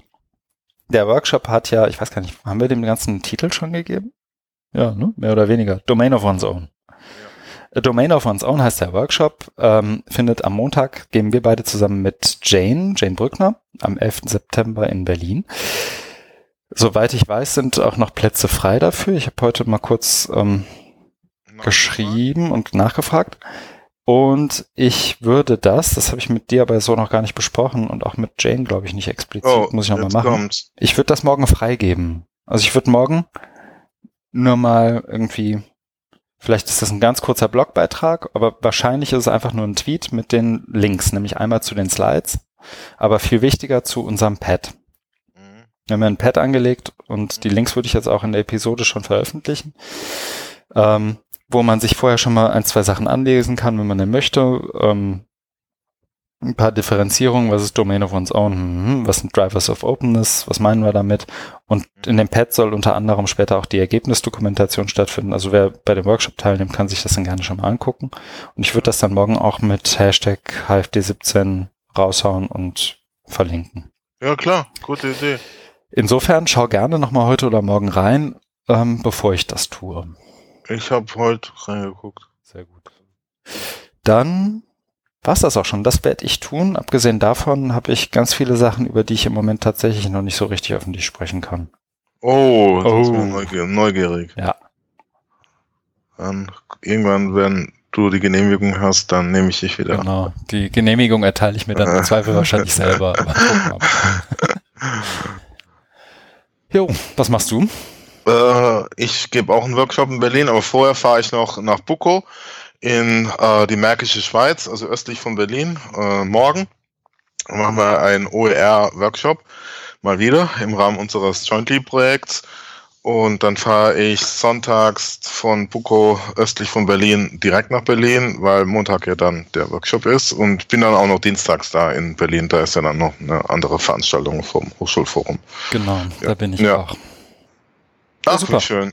Ja, ja. ich, ich habe auch das volle Programm. Sehr gut. Auch mit abends bei Chiron und den ganzen Sachen. Ja, ja. genau, abends auch bei Chiron. Schön. Ja.